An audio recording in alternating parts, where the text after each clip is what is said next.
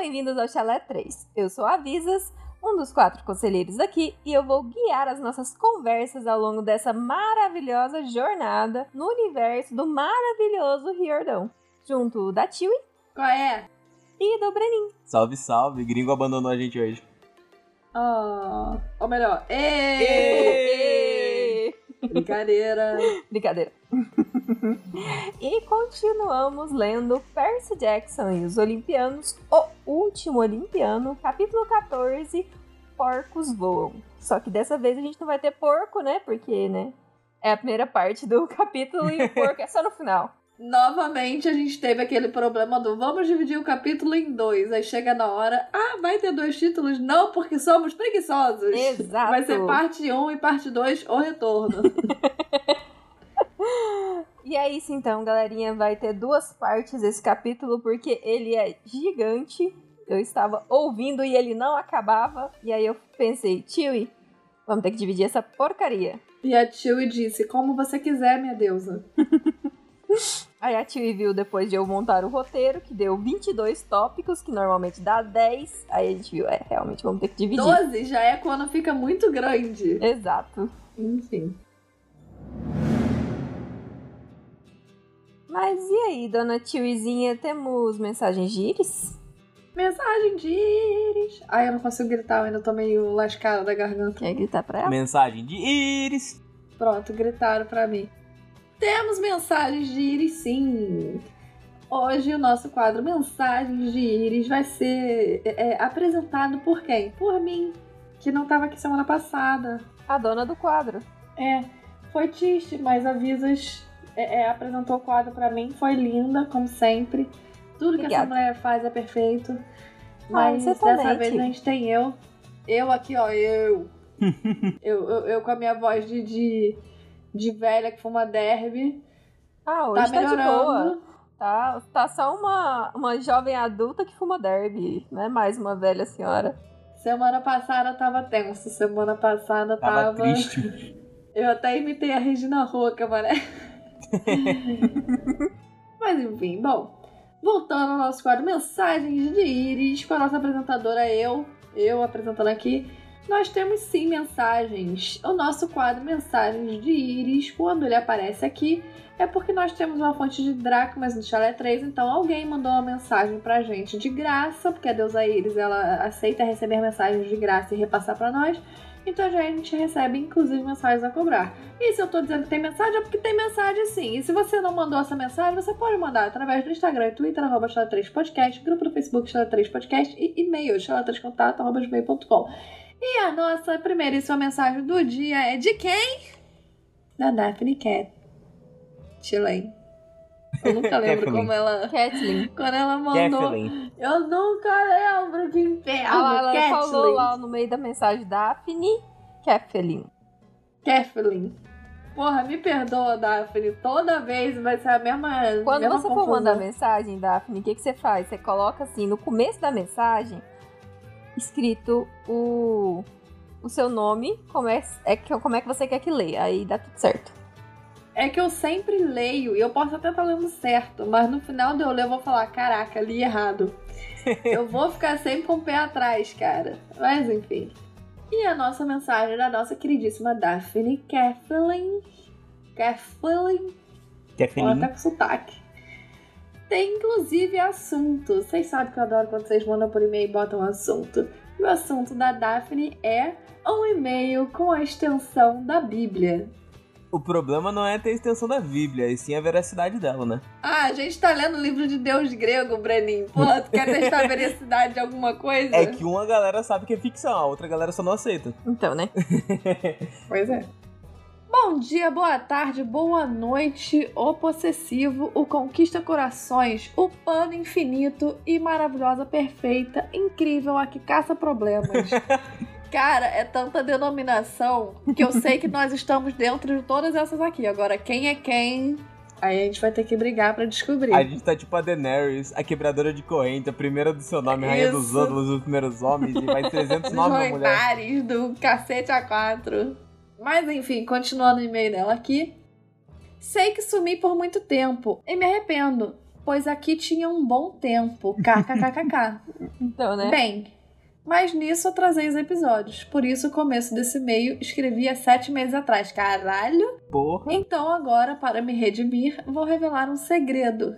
Eu uso esses apelidos porque até um mês atrás eu não sabia escrever o apelido da Tiwi. Acontece. Esperta é ela, na real. Tem que ou não, escreve errado mesmo. A gente entende. Porque alguém coloca o apelido mais difícil que o próprio nome. Enfim, depois dessa revelação, vamos ao que interessa. Chalé, feliz aniversário. Fez, é?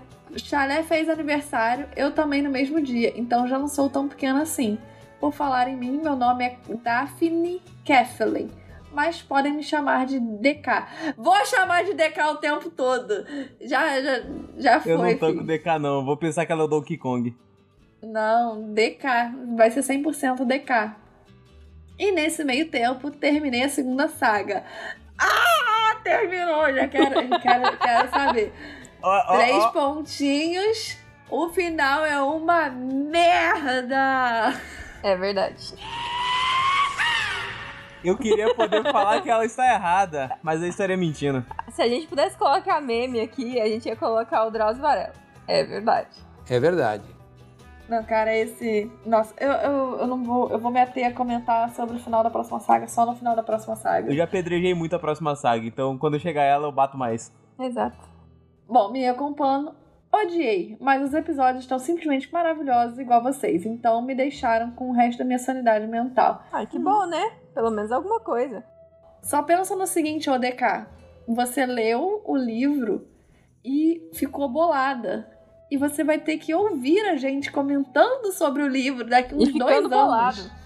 E ficando bolado de novo. Bom, já que ela revelou um negócio, eu vou revelar o meu negócio. Eu não li Magnus Chase, Provações de Apollo e os Kane, porque eu achei o final de, do- da segunda saga tão merda que eu larguei mão do Jordão por um tempo. Eu fiquei tipo, caralho, eu preciso de reabilitação pra voltar a ler isso aqui que eu traumatizei. Fiquei, pô, vai que começa outra saga e o final é ruim igual.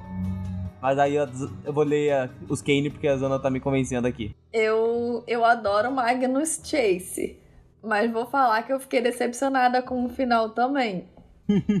Eu vou ler os Kane porque alguém me pediu com olho de cachorrinho, olho de gato de botas. Amor, O Skane é bom, cara. Eu, tanto gosto. dos Kane, é minha saga favorita. Vai ler pra gente conversar.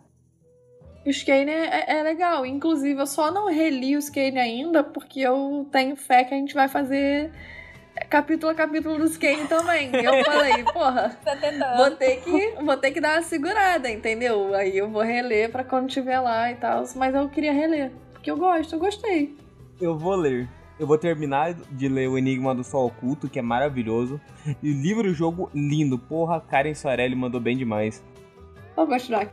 Esse último livro é maravilhoso. Aí ela coloca em negrito aqui. No começo. Mas, na minha cabeça de criança de 9 anos, eu não via tantos furos de roteiro. Meu capítulo preferido de todas as sagas é simplesmente o primeiro, porque a frase do Beckendorf sobre a Ana Júlia me desconcertou totalmente. Para vocês terem uma pequena ideia, li e reli cinco vezes, e li para três pessoas diferentes. É só perfeito, mas nunca gostei realmente do final, e da batalha em si para mim também foi sem graça e estranho, como se em cinco livros esperarmos uma explosão e recebemos alguns talinhos. Foi realmente decepcionante, nas duas sagas. Fora isso, não tinha notado tanta coisa sem nexo. É como se quando estivesse lendo rápido, tivesse uma folha tampando o passado e o futuro, então não fazia tantas ligações como do espião, a Rachel e o oráculo, a profecia, que realmente nem liguei, e etc. Mas agora com vocês é como se tirassem essas folhas e me fizessem ver as ligações. Uma que realmente não tinha visto até há pouco tempo. É o corte do fio de lã daquelas velhas do primeiro livro e a, entre aspas, morte da Sally Jackson.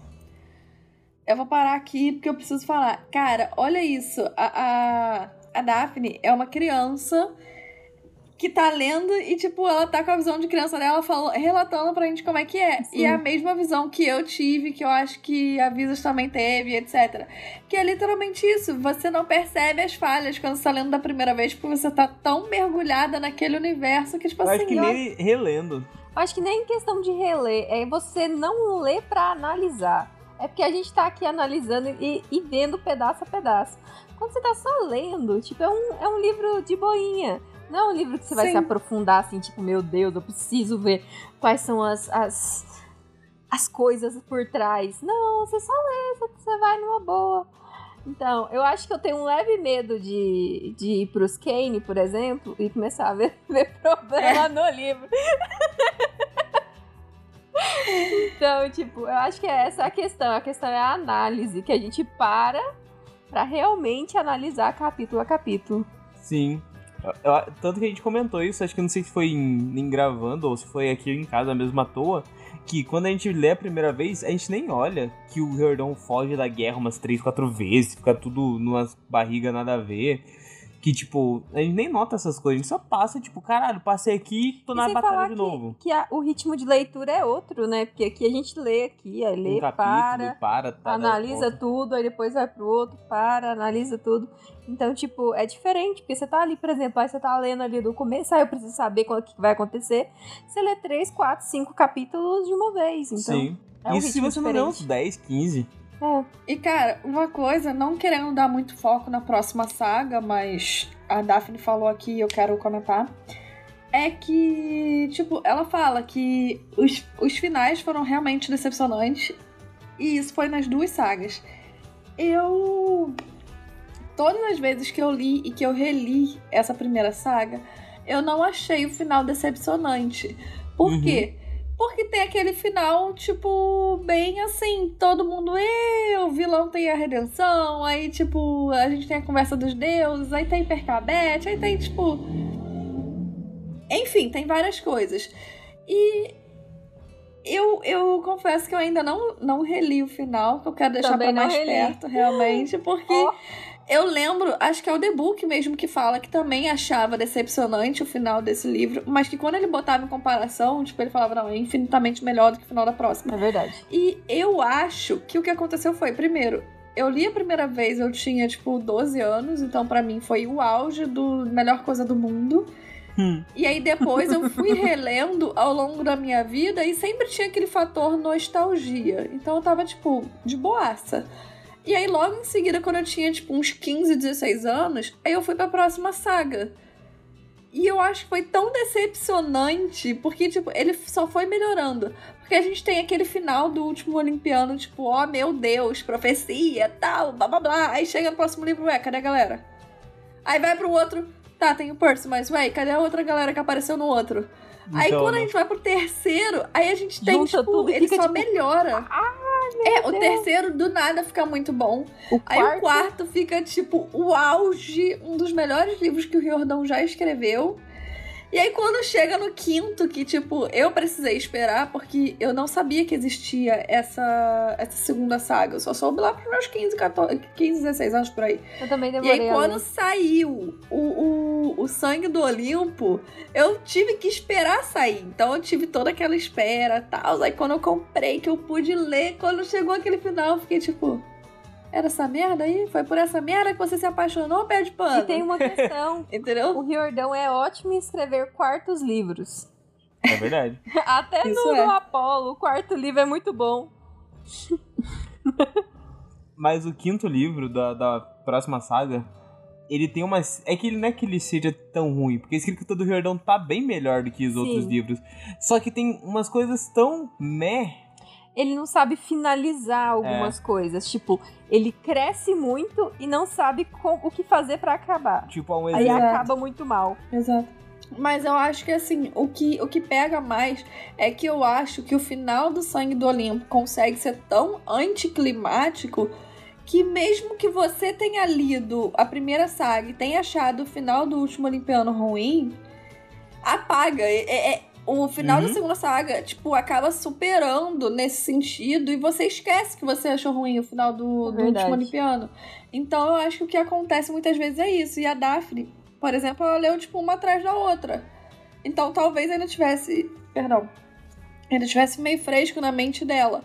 Porque é o que eu tô falando. Pra mim, eu, pelo menos, ainda não analisei o final do último Olimpiano. mas Então, né? todas as Uhum. lembranças que eu tenho é que eu gosto. Só que eu lembro da minha E decepção. já tem um tempinho que eu li a última vez. É, tipo isso.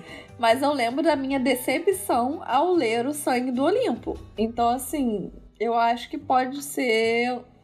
Eu não vou falar mais nada. Eu tenho muito mais fresco o Sangue do Olimpo Do que, do o... que eu tenho o Último Olimpiano. Então, tipo, a, E olha que eu só li O Sangue do Olimpo uma vez e eu- o último Olimpiano dez vezes, Eu né? tenho os dois é, frescos. tipo isso. Mas eu acho que o. Eu acho que o final do último Olimpiano bom, isso que ele ainda tá fresco na minha mente. Aí aquele negócio, eu li de uma vez só. Eu não parei pra analisar, eu passei de supetão. Mas é- é isso. Bora ver como é que vai ser esses próximos capítulos que a gente tá no 14, falta Uma 8. coisa que da primeira saga que eu achei tão diferente quando você para pra analisar é que eu achava que Percabete tinha muito mais tempo do que realmente tem. Não tem E no- na primeira saga Sim. ele é tão fraquinho que eu, tipo, é isso? Essa É porcaria porque que vocês gente- adoram? É porque a gente tá com a cabeça lá na próxima saga que tá, tá assim. Cara, o pior é que nem é isso. O pior é que mesmo quando eu era criança, mesmo antes de ler a segunda saga, mesmo antes disso tudo, eu pensava que eles realmente tinham mais que- coisa. Eu acho também E aí, que lendo pode, e é analisando- culpa do ritmo de leitura, porque aqui a gente tá lentamente lendo o livro. Lá a gente lê mais rápido. Então é tempo Não, de e ao mesmo também. tempo, eu acho que é o seguinte: é porque nos quatro primeiros livros eles eram realmente muito crianças. Principalmente nos três primeiros, eles eram extremamente crianças. Então, não tinha isso de maldade, entre É aspas. verdade. Tipo, ah, mas no Mar de Monstros tem a visão das sereias da Annabeth, o Percy sente ciúmes. Ah, mas aí ele conhece no, no na Maldição de Titã, conhece a Rachel e não sei. Cara, mas não tem maldade. Tem aquele sentimento de eu gosto de você, eu também gosto de você, vamos andar de mãos dadas. É isso o sentimento. Uhum. Não é aquela maldade de, pô, É gosto de, de você, Que vamos de namorar. tizinha. É, e aí, tipo, quando chega no último Olimpiano é que realmente se forma o casal. Tá ligado? Eles vão re- resolvendo as pendências dele, o Percy já tá beijando na boca tem tempo e por aí vai, enfim. Então, realmente, na minha cabeça também, eles tinham muito mais tempo de tela do que eles realmente têm. Mas é que é isso, tipo, antes eles eram muito criancinhas, Então, não tinha sim. como. É. Mas, Ainda bem, né? Porque senão ia ser muito bizarro. mas daí você analisa você fica tipo, é só isso? Não, não, não tinha mais suco aqui? É, é, Tanto era a que nossa A cabeça cena de... mais memorável de Percabete pra mim é da- do quarto livro da segunda saga. Isso que o beijo deles aqui é muito memorável. Ah, não, eu lembrava muito bem do beijo deles aqui. Pra mim, o mais me- memorável é o selinho da Batalha do Labirinto e depois o beijão que eles dão no, no, no lago. Ai, sim! A meu frase do Deus. Percy pra mim é memorável. Que é, eles jogaram no lago, mas na água. O tempo pro filho de Poseidon pode ser o tempo que eu quiser. Mas enfim, voltando ao e-mail. Depois sei dessa que- babação, bora. Falou de Percavete, eu fico aqui, ó. Se fosse só você, fica eu e a tia aqui falando de Uhum. percabete a vida inteira. Aham. Não, mas eu já sei, os 25 minutos vai ser cortado. Brenin, um episódio que só tinha eu e a Visas durou duas horas. Duas horas de episódio, só tinha eu e a Visas. Filme, 9 e meia, 35 minutos de gravação. Passamos de um parágrafo da mensagem e falamos de baboseiro por meia hora. Outra coisa que fazia muito é ignorar a descrição e criar como a mãe do Luke, que pra mim era ruiva e bem gordinha. Não me perguntem como ou por quê. Molly Weasley. Meteu uma Molly Weasley, uma mamãe babona, que a gente Exato. tem da literatura aí. Só com a Molly Weasley do capeta. E não vejo mal nenhum. Agora, falando sobre Hecate, eu também amo a descrição dela e a interação dela com o Percy e o Nico. E eu não sei, mas para mim é como se quando encostasse nela, ela sempre fosse quentinha, sei lá. E a viagem nas sombras, eu queria muito fazer. Parece tão divertido. Você monta um cachorro gigante e pode ir para qualquer lugar. É o sonho de qualquer um. KKKKK. É tipo Clifford, o cão vermelho, só que ao invés de ser o Clifford, o cão vermelho, É um cão preto de olho vermelho. Esse era Larry. Exatamente. Aí tu grita Larry, Espanha. E aí tu vai pra Espanha, filho. E é isso. E não Mas é- ia ser incrível, né? Uma correçãozinha, não é Hecate, é Estia. Hecate é da magia. É. É, eu tinha ficado pensando, será que ela tá falando de outra saga? Aí eu tô aqui tentando entender, faz sentido, amor, é a Estia. É Bela Estia. Eu, eu ia falar que essa coisa de que você encostar nela e ela sempre quentinha, eu acho que para mim isso é canônico. Tipo, a Estia é quentinha sim e pronto. Porque, tipo, eu acho que o lar é onde você se sente abraçado, se sente quentinho. Porque até quando você é, entre aspas, maltratado por alguém, você sente, tipo, uma frieza. Então, se a Estia representa a lareira, o lar e tal, eu acho que faz completamente sentido ela ser quentinha e ela meio que te abraçar e etc, etc, etc. Então, acho que Concordo. é bem interessante pensar nisso e para mim é canônico, hein? DK, Concordo. é isso. Enfim, sobre o Percy com o Paul, não tenho muito o que falar, só foi hilário. Fico pensando como devia estar a cabeça do Paul nessa hora. Um cachorro gigante e uma guerra? Ah, beleza. Tá tranquilaço. O Paul é um pick blinder, tio, velho. É. Frio e calculista. A gente tá assistindo Diário de um Vampiro de novo. Aí eu imagino o Paul como o. O Alaric. Aham. Só que ele não caça os bichos, não. É. Mas a cena do mergulho é maravilhosa. Aquiles aparecendo realmente dá um tchan a mais. E sim, Concordo. a mãe dele colocou a mão no rio. Concordo colocou também. a mãozinha. Aí, amor. Fora, o acontecimento é perfeito para tirar o Nico de cena e dar um pouco mais de emoção para o personagem. Isso é. Falando isso, tô com saudade do Nico. Ainda bem que ele logo aparece. Daqui a pouco ele brota aí. As cenas de guerra em si não gosto muito, mas a preparação é até boa. A desculpa do Kiron é ruim, mas acho que foi uma desculpa para mostrar o poder e influência do Percy. Mal feito, mas executado. Igual a briga da Clarice e a briga da Ana Júlia e o Percy. E a estratégia do Percy foi muito boa, até com os rios e tudo mais, ele sabe ser bom nisso. Zeus deveria ter umas aulinhas com ele para parar de ser tão burro com os planos. Falando sobre os deuses, por que raios? Baduns, olha! Olha. Dena tem que interferir no namorico do Percy e Annabeth. Às vezes tem dúvida se ela realmente é a deusa da sabedoria. Porque ela é recalcada, cara. Não, sabedoria ela é. Ela sabe que o Percy é, o Percy é moleque merdeiro. ela não aceita que a filha dela está namorando um, um idiota. Um filho de Poseidon, que ela já não gosta de Poseidon. Aí o- a filha dela tá namorando um filho de Poseidon. E ela vê Ela que não tá legal, assim. Não, e ela vê que o Percy não é um filho de Poseidon dos mais brilhantes, ele é um dos mais impulsivos. Ela fala, ah, com esse porra não. Qualquer outro. Exatamente. Ele não. Fiquei meio abismado quando vi só 40 semideuses. Eles pareciam ser bem mais numerosos. Mas com a ideia da Annabeth dos autômatos é simplesmente genial. Uma das minhas partes preferidas também. E eu vou ser bem sincera, eu acho que eles serem só 40 é um erro gravíssimo do Rio É porque ele começa a falar e, tipo, na- só na ponte, na cena que tá os semideuses filhos de Apolo e tal, só ali já parece que tem 40. Exato. Então, Toda essa guerra dá a impressão que é pelo menos um 100. Vou te dar, No falar qual mínimo, que seria o no número mínimo. ideal. Fala 300, fala 300. 300, semi, 300 semideuses defendendo Quando eu olhei Manhattan. pra você, eu pensei em 300, amor. 300 semideuses defendendo Manhattan seria o número ideal. Número grego, número do filme foda. Mas eu Perfeito. acho que seria muito comparado com a quantidade de, de campistas que tem lá dentro do, do, do acampamento. Mas um 100 eu até que eu entenderia. Ah, pelo menos metade de 300, 150. Ah, eu acho que uns 200, assim, seria um número ok, porque, tipo, são 12 chalés principais. E aí, tipo, se dividir e tal, fica o quê? Uns 20 pra cada chalé, tipo, aí contando com o chalé de Hermes, que tem uns 40, contando com o chalé de, sei lá, de Apolo, que é numeroso, de Ares também, que é numeroso, Até aquele enfim. problema, né? Que, que o Zeus não tem, Hera não tem, a Artemis tem as, É tipo tem as, as, as guerreiras. O do Poseidon só tem o Perse. Então, tipo, Então, aí você conta, tipo, o, o de Ares tem uns 30. Dionísio só tem O um. de, de, de, de Afrodite também tem uns Ares 30. não veio, o de né, Apolo também. O de. Não, no total de crianças do, do acampamento, sabe?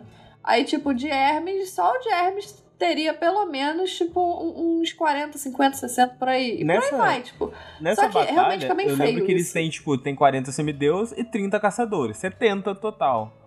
Tipo, é pouco, mas ainda é um número. Mas, porra, parece que tem muito mais. É Sempre dá a porque impressão de dá a impressão de ter mais pessoas. É, Esse exato. é o problema. O que, que são 300, pô? Exatamente isso. É o que eu tô falando, cara. Só na ponte, que só tinha os filhos de Apolo, cara, morreu o. O Michael. o Michael. O Michael E dois. morreu. foi estraçalhado que a gente viu o Percy vendo sendo morto. É, a gente viu outros morrendo antes do Percy chegar lá. O Michael morreu e ainda assim sobra gente pra ir pro, pro Hotel Plaza cuidar dos outros, né? O Will e sei lá mais quem que foi. Sobra gente pra ficar de vigia e sobra gente pra ficar caçando o Michael.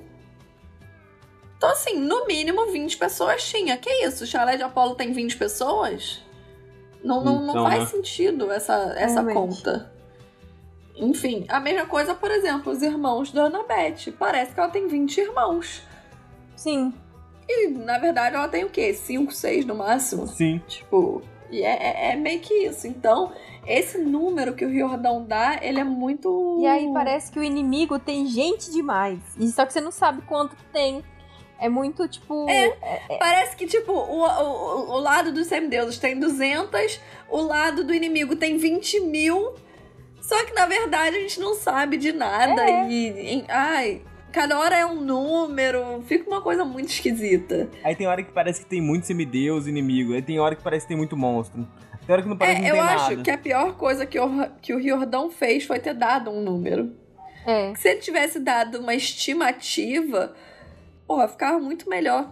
Ele podia ter falado tem mais de 50 semideuses. Percy ficou com preguiça de, de contar, tem mais de 50. Aí Mas aí que tá, o tipo, Percy ok. contou e disse que tinha 40, Eu sei, isso mas que o que é foda. feito. O Percy ficou com preguiça de contar e falou: tem mais de 50 semideuses reunidos.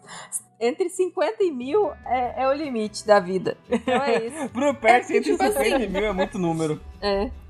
A partir do momento que ele não bate o martelo, fala tipo assim: ah, tem quase 100.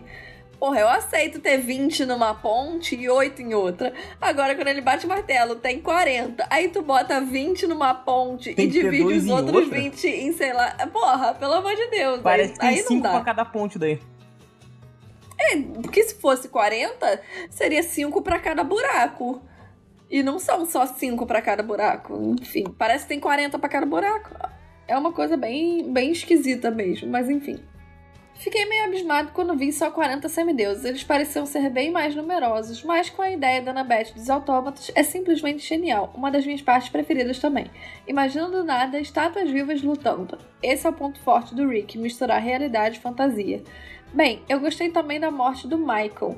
Eu consegui sentir a morte. Podia ter mais peso, mas foi boa. Isso é E aquele verdade. é magrelinho e baixinho, é difícil ter peso nessa morte. Agora, sobre os Pegasus, tem uma teoria. Uma teoria. Eles de longe vão seguindo os semideuses, e quando eles chamam, os Pegasus já sabem quantos são necessários e vão correndo. No caso, voando. Isso pode ser, pode não ser. Eu acho que só o Rick só joga um poderzinho do roteiro e chá Exato. comigo e É vamos que o que Percy, vamos. quando assobia, ele já vai na- no tom do assobio quantas pessoas tem, pô. Vai na casa de Lá, Lá Maior, é 8. Deixa eu falar um negócio pra vocês. Quando vocês estão assistindo um filme, ou estão escrevendo um roteiro, ou estão qualquer coisa assim, isso funciona pra tudo. Livro, série, filme, whatever. Existe uma coisa chamada dispersão momentânea da da descrença, alguma coisa assim. Suspensão tipo, da descrença. Isso. E, e é um acordo que o autor faz com quem tá lendo, que é tipo assim, ó, enquanto tá lendo esse livro aqui, o que acontece é o que eu tô te falando aqui. Não existe isso Exato. de, ah, mas pessoas não voam, aqui voa, e tu tem que acreditar que voa. E é e isso os aí. Pegasus aparecem quando eles são necessários, é isso. Exatamente. E no número que são necessários é isso daí, em dois minutos e pronto. E eu acho o seguinte: como a gente gosta de perturbar, a gente vai perturbar e vai falar mal disso. Mas é aquilo, quando a gente tá lendo, a gente tá com, as- com a descrença assim. É que Guardada no bolso. Tem coisa que força demais a suspensão de descrença que ela arrebenta. Tem coisa que passa de boa. Essa é uma que, vai, que a gente É, só que você fala, ah, mano, se for os Pegas, não sabe quando semideus tem pelo cheiro. Eles vêm no cheiro, foda-se. Saindo um pouco do livro, estou com um pouco de saudade dos teatrinhos, era muito bom. E sim, toda vez que vocês falam o Larry ou mal feito, eu completo com o Larry ou mal feito seja feito. KKKKK. Cara, eu falei, a gente, a gente entra na cabeça da galera também. A gente aluga E é triplex. isso aí. É dia desse a gente tem que fazer outro teatrinho de novo. É. Não, porque da última vez eu fiz, eu tive que fazer sozinha, não faço mais. Vocês que têm que É que a gente fazer, foi chega. mal e cruel. Não. Mas você não fez muito antigamente, é porque a gente fazia. Eu fazia a voz do Percy. Então, Exatamente. era meio bizarro, então. O Percy Ô. Visas, o último que eu fiz tiveram 15 vozes diferentes e eu tive que me virar nos 30. então, assim, você só fazia a voz do Percy. Vamos começar a fazer teatrinhos, pô. Eu já fiz a voz da senhorinha. Bem, não que eu lancei uma voz muito boa. A gente tem que voltar a fazer teatrinho. O É teatrinho verdade. era muito bom. É que o The Book não gostava, porque ele ficava, ah, não, não sei o quê. Aí paramos de fazer, mas a gente vai voltar a fazer. Um dia. É. Enfim, eu fico pensando sobre os capítulos que vocês reclamam muito. E o episódio 100 tá chegando. Por que não juntar o útil e agradável mais o ditado? Se não gostou, faz melhor. E fazer um episódio especial pegando o pior capítulo e reescrevendo. É porque é difícil escolher o pior, tem tantos. Não, eu acho que não é nem isso. Eu acho que. O episódio 100 vai cair muito no final do livro. E ao mesmo tempo, tipo, quando terminar o final do livro, a gente vai ter já o especial, tipo, de Afrodite, que, enfim, vocês costumam gostar, mas a gente ainda não sabe se vai ter ou não. E aí tem logo em seguida já especial de aniversário de Chalé, especial de aniversário do Percy. É muita coisa junto que caiu. E aí, pô, pra comemorar tudo, não sei. Quem sabe talvez uma livezinha. Vai ser o final da primeira saga, né, também. Então, é, tipo. tem isso também. A gente vai precisar de tempo pra se preparar pra segunda, porque muita coisa vai mudar. Exato. A gente tem que mudar, praticamente reformular o podcast, as redes sociais, tudo, a forma como a gente aborda. Então, é, a gente não sabe como é que vai ser essa questão de especial de episódio 100. Talvez não tenha. Mas quem sabe, tipo, uma live no Instagram ou algo nesse sentido, tipo, só pra bater um papo com vocês, tipo, pra não passar batido. Isso é uma coisa que vocês têm que falar se É, querem. contem aí o que, vocês acham que é legal. A gente pode abrir também um servidorzinho no Discord pra gente jogar joguinho sobre o Percy e coisa assim. Exato. Nem que seja só pra gente ter uma diversãozinha no que seria um especial 100. Só pra não passar batido, a gente pode acabar fazendo alguma coisa, mas um especial acho É, que não. também acho não difícil. rola, É. não. Prin- Principalmente por essa questão, que a gente tá no final do livro, então. Uhum. Mas um dia a gente pega um capítulo e reescreve. Sei não, não vou prometer nada. Como acho que já me estendi demais, vou dar algumas indicações. O podcast Noites Gregas é muito bom para quem quer saber de uma maneira leve sobre a mitologia grega. Ele é feito pelo professor Moreno e ele conta como se os deuses fossem amigos dele. É bem legal. E a maravilhosa série e quadrinhos que tem em inglês de graça na, no Webtoon Heartstopper. Vejam, quase um High School Musical sem musical e gay. É quase um High School Musical Então não é 100. High School Music, Exato. porque não tem musical e gay. Esse Noites Gregas eu cheguei a salvar no meu Spotify, mas nunca cliquei nele. Aí agora, a forma como a Daphne falou aqui me deu vontade de ouvir. Uhum. Ouvirei, ouvirei, ouvirei. E Heartstopper, eu preciso confessar que eu comecei a ver a série. Passou cinco minutos, eu falei, não, isso é pra quem tem 15 anos, eu não tenho mais 15 anos. Precisei, tipo, Então, sair. ó, Eu não tenho nada de 15 contra. Anos. Não, tipo, falando sério agora, eu não tenho nada contra, só que eu achei pra mim que era um pouco infantil. Mas eu conheço muita gente que ama e, tipo, é obcecada, enfim. E eu recomendo, acho que, pelo, pelo que já me falaram, é uma sériezinha gay que não morre ninguém, tem final feliz, então assistam aí. E eu leiam os quadrinhos. Eu não consigo julgar a série infantil, porque até hoje eu gosto de assistir Power Ranger. Sempre tiro um dia pra assistir um ou dois episódios de alguma temporada que eu adorava. É, é diferente, Brenin. É diferente. Se você ass- assiste os primeiros 10 minutos de Heartstopper, você vai entender o que, é que eu tô falando. Hum, Mas tá aí a indicação. Vão lá ver pra vocês Exato. saberem se vocês gostam ou não. Valeu se pela prende indicação. vocês ou não. Vamos lá. E eu vou, vou ouvir esse Noites Gregas. Criei, criei agora uma motivação pra ouvir. Enfim, beijos e bombons de papelão vão para o grupo de WhatsApp. Zap Zap. E por favor, perguntem para o gringo sobre a névoa quando ele voltar. Não pergunta não, cara. Eu tive que cortar 12 minutos do gringo falando e eu não aguento mais ouvir o gringo. É, Ele voltou e a gente já não aguenta mais. Ele então é voltou daquele jeitão. é.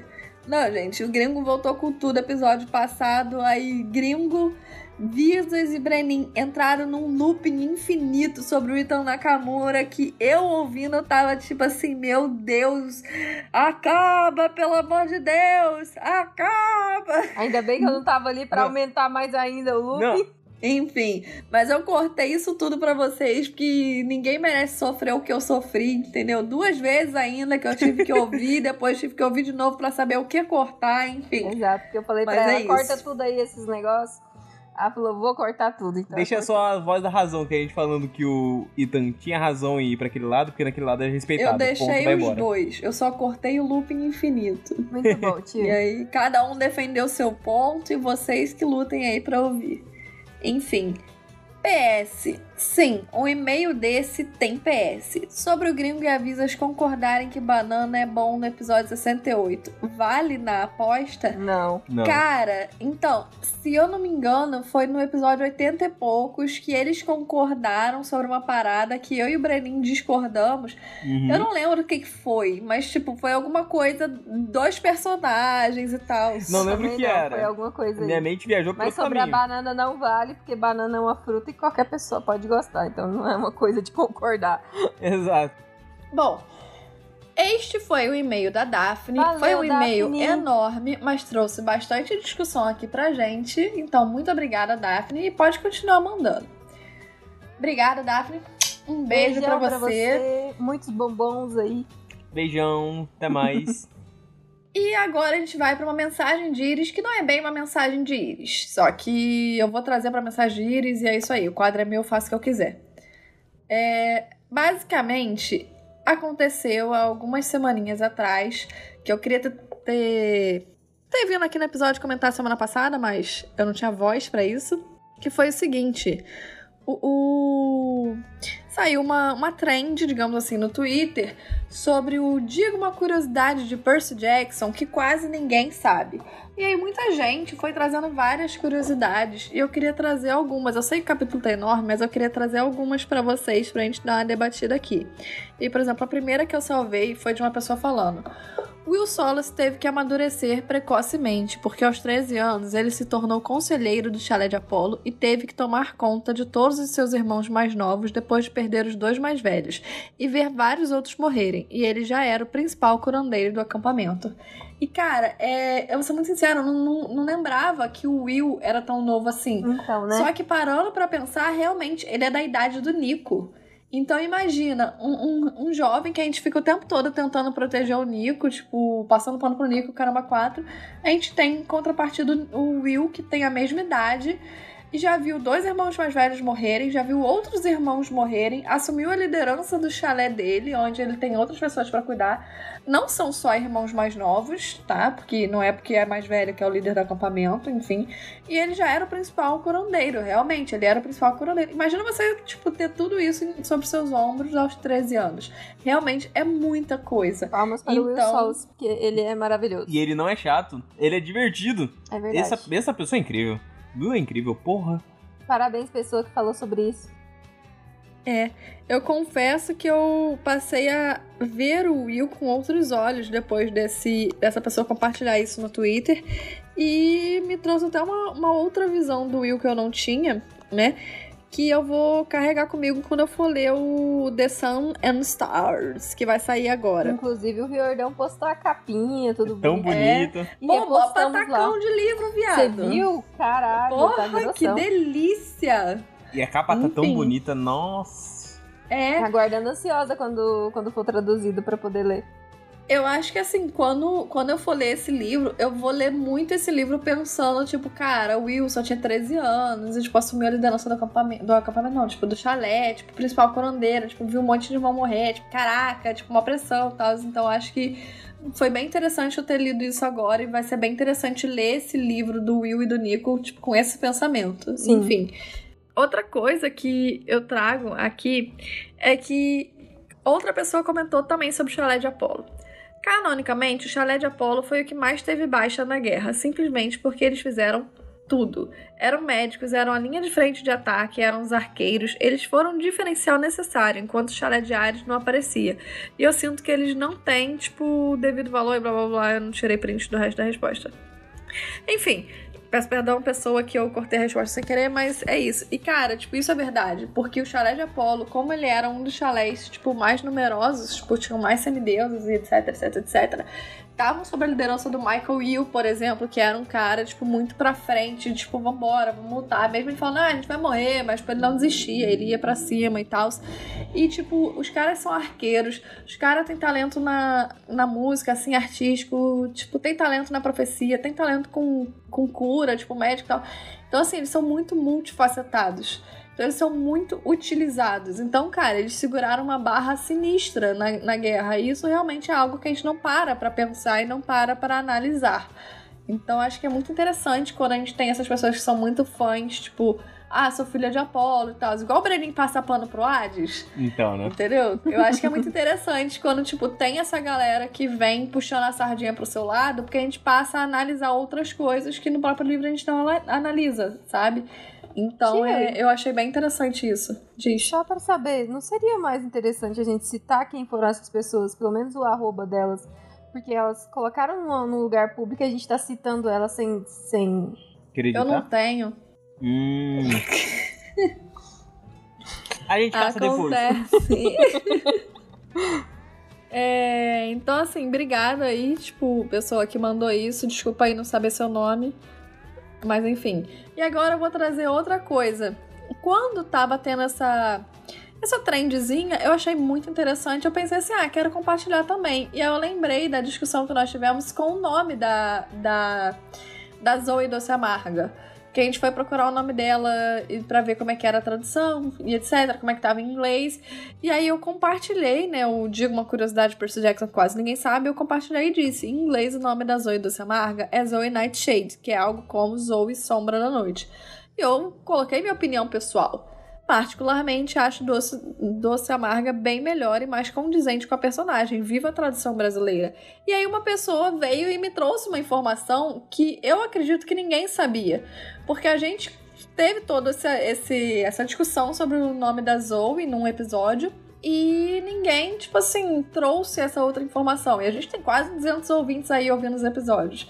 Se ninguém trouxe, eu acredito que ninguém sabia, então eu vou trazer para cá que uma pessoa compartilhou e disse: Nightshade também é o nome de uma planta, que em português se chama trepadeira doce amarga. E aí a pessoa resolveu, tipo, compartilhar é, é, aquela primeira e fazer uma trend com essa informação. E a pessoa compartilhou. É, o nome dela no Twitter é Caim Comics. Eu acho que é assim que se fala, enfim. Então ela compartilhou dizendo: O sobrenome da Zoe não é um erro de tradução. Ela se chama Zoe Doce Amarga, porque a planta Nightshade leva o nome de trepadeira doce amarga aqui no Brasil. E eu não sei vocês, mas para mim, Zoe trepadeira não ia cair muito bem. Exatamente! Então, né? Ia cair no site adulto esse hum. nome. É, pode nem ser mais curiosidade, mas até hoje vejo gente reclamando do sobrenome dela, ou não entendendo porque ela se chama assim. Então, Aliás, curiosidade em cima de curiosidade. Descobri que no espanhol ela se chama Zoe Belladonna. É, hum. Então, assim, Caim Comics. Eu achei muito interessante a curiosidade Verdade. e fiquei muito feliz de descobrir isso, porque a gente tinha ido pra tradução, tinha visto qual era o nome original, tinha discutido sobre isso, e em nenhum momento a gente sabia que era sobre essa planta. Digamos assim. Isso é uma curiosidade muito legal. Só que eu senti que tu me deu uma alfinetada falando que eu estava reclamando. Só que eu não estava reclamando, tá legal? Então, assim, tu não me alfineta no Twitter, não, porque senão eu venho reclamar no meu podcast. Mas muito obrigada aí, Ken Comics. Realmente, é, eu não sabia dessa informação. Eu acredito que muita gente também não soubesse. Porque, como eu disse, a gente teve uma discussão sobre. É, é Sobre o nome dela aqui no podcast, a gente tem quase 200 pessoas nos ouvindo, tipo, a cada episódio, e ninguém trouxe essa informação para cá. Então acredito que nenhuma dessas pessoas sabiam, então eu trago para vocês. Quem não sabia, agora você está sabendo. Essas foram algumas das curiosidades que eu achei aqui na Trend, tipo, interessante de trazer para o podcast. E se vocês tiverem outras curiosidades desse tipo, tipo, pode trazer aqui pra gente pra gente dar uma debatida, porque isso enriquece muito o nosso debate, isso enriquece muito a nossa resenha, que a gente faz capítulo a capítulo, tal qual foi a, a curiosidade do Will, do Chalé de Apolo, por exemplo. Isso é algo que a gente vai levar em consideração nas próximas aparições do Will, nas próximas aparições do Chalé de Apolo, e por aí vai. Então, se você tiver, tipo, alguma outra coisa pra gente debater aqui, pode trazer aqui pra gente nas mensagens de Iris e nos mandar através da do Instagram e Twitter, arroba 3 podcast grupo do Facebook Chala3podcast e e-mail chala3contato.gmail.com Lembrando que nós também temos grupo do, do Zap Zepperson, não é nossa, mas a gente tá lá. E vocês podem também, se vocês quiserem, levar essas, é, é essas curiosidades, essas informações para lá, para trazer um debate no grupo. De vez em quando a galera debate umas coisinhas lá. E é bem interessante isso. Então, manda mensagem pra gente lá, entra no grupo do Zap Epson e vamos agora para a sinopse. Preocupações e mais sonhos. Na primeira parte do capítulo 14 de O Último Olimpiano, Percy e Thalia conversam sobre Luke e ao dormir o garoto tem sonhos que acabam o enchendo de dúvidas, mas que também esclarecem muitas questões.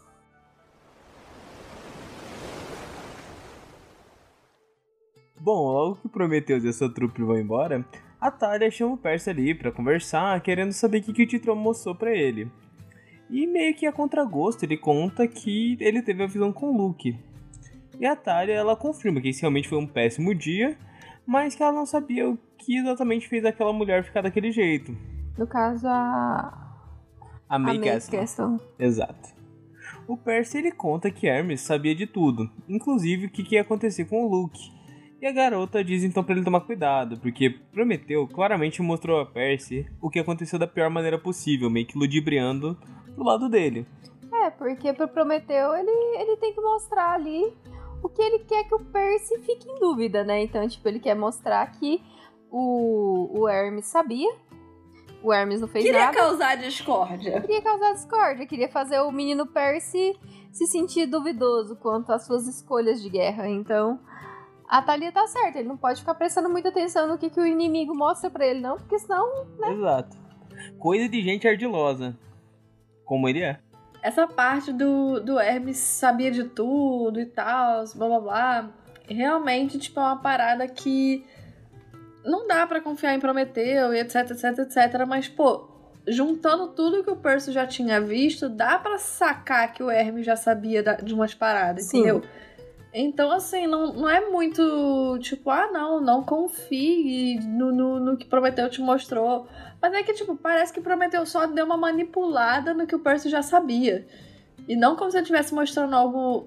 Tudo bem que ele mostrou algo novo, mas assim, não parece que ele trouxe algo novo que fez o Percy pensar isso. Ele só manipulou algumas informações que o Percy já tinha e falou, ele só toma trouxe aqui, sabe? um momento em que o Percy já tá tipo, pensando nisso e aí traz essa informação para ele ficar mais ainda assim encucado. Isso é depois, no é. caso da batalha, mas antes da batalha, o Percy teve no Olimpo aquela discussão com o Hermes. E ele fala que a culpa é tua, ele bate dedo no Hermes e fala que a culpa é dele. Sim, sim. Então, tipo, agora é só um ó, tu não tava tão errado naquela discussão, Percy. Mas ao mesmo tempo a gente vê o lado da Talia e a gente vê também que a Talia não sabe tudo que o Percy sabe, tudo que o Percy Sim. já viu. Então imagina ela recebendo a informação só de que o, o Prometeu tá com essa visão do Percy, etc, etc, etc. Ela tá tipo, ô Percy, calma aí, não deixa o cara te manipular, não. É. Percy insiste que Hermes era um deus e que ele havia abandonado Luke.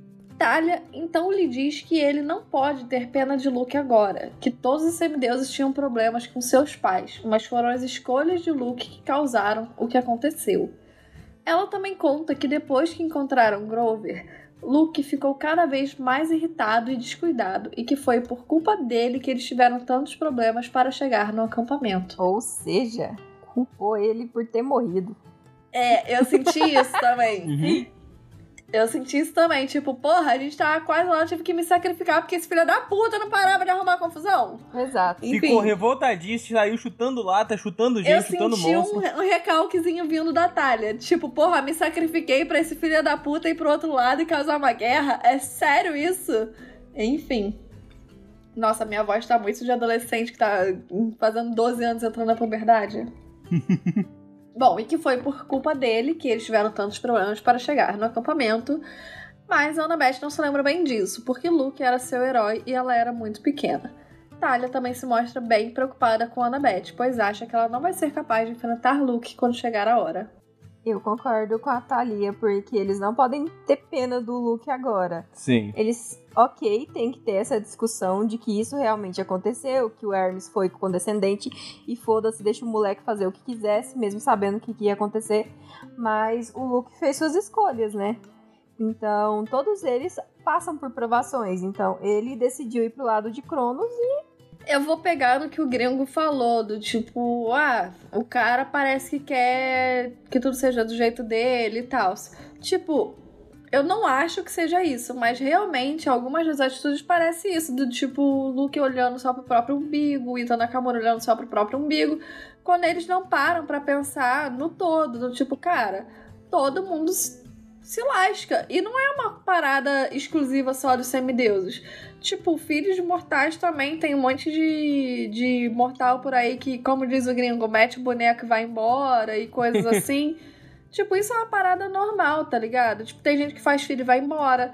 Tem, por exemplo, irmã que faz filho e larga com, com a outra irmã, que larga com a mãe, que larga com.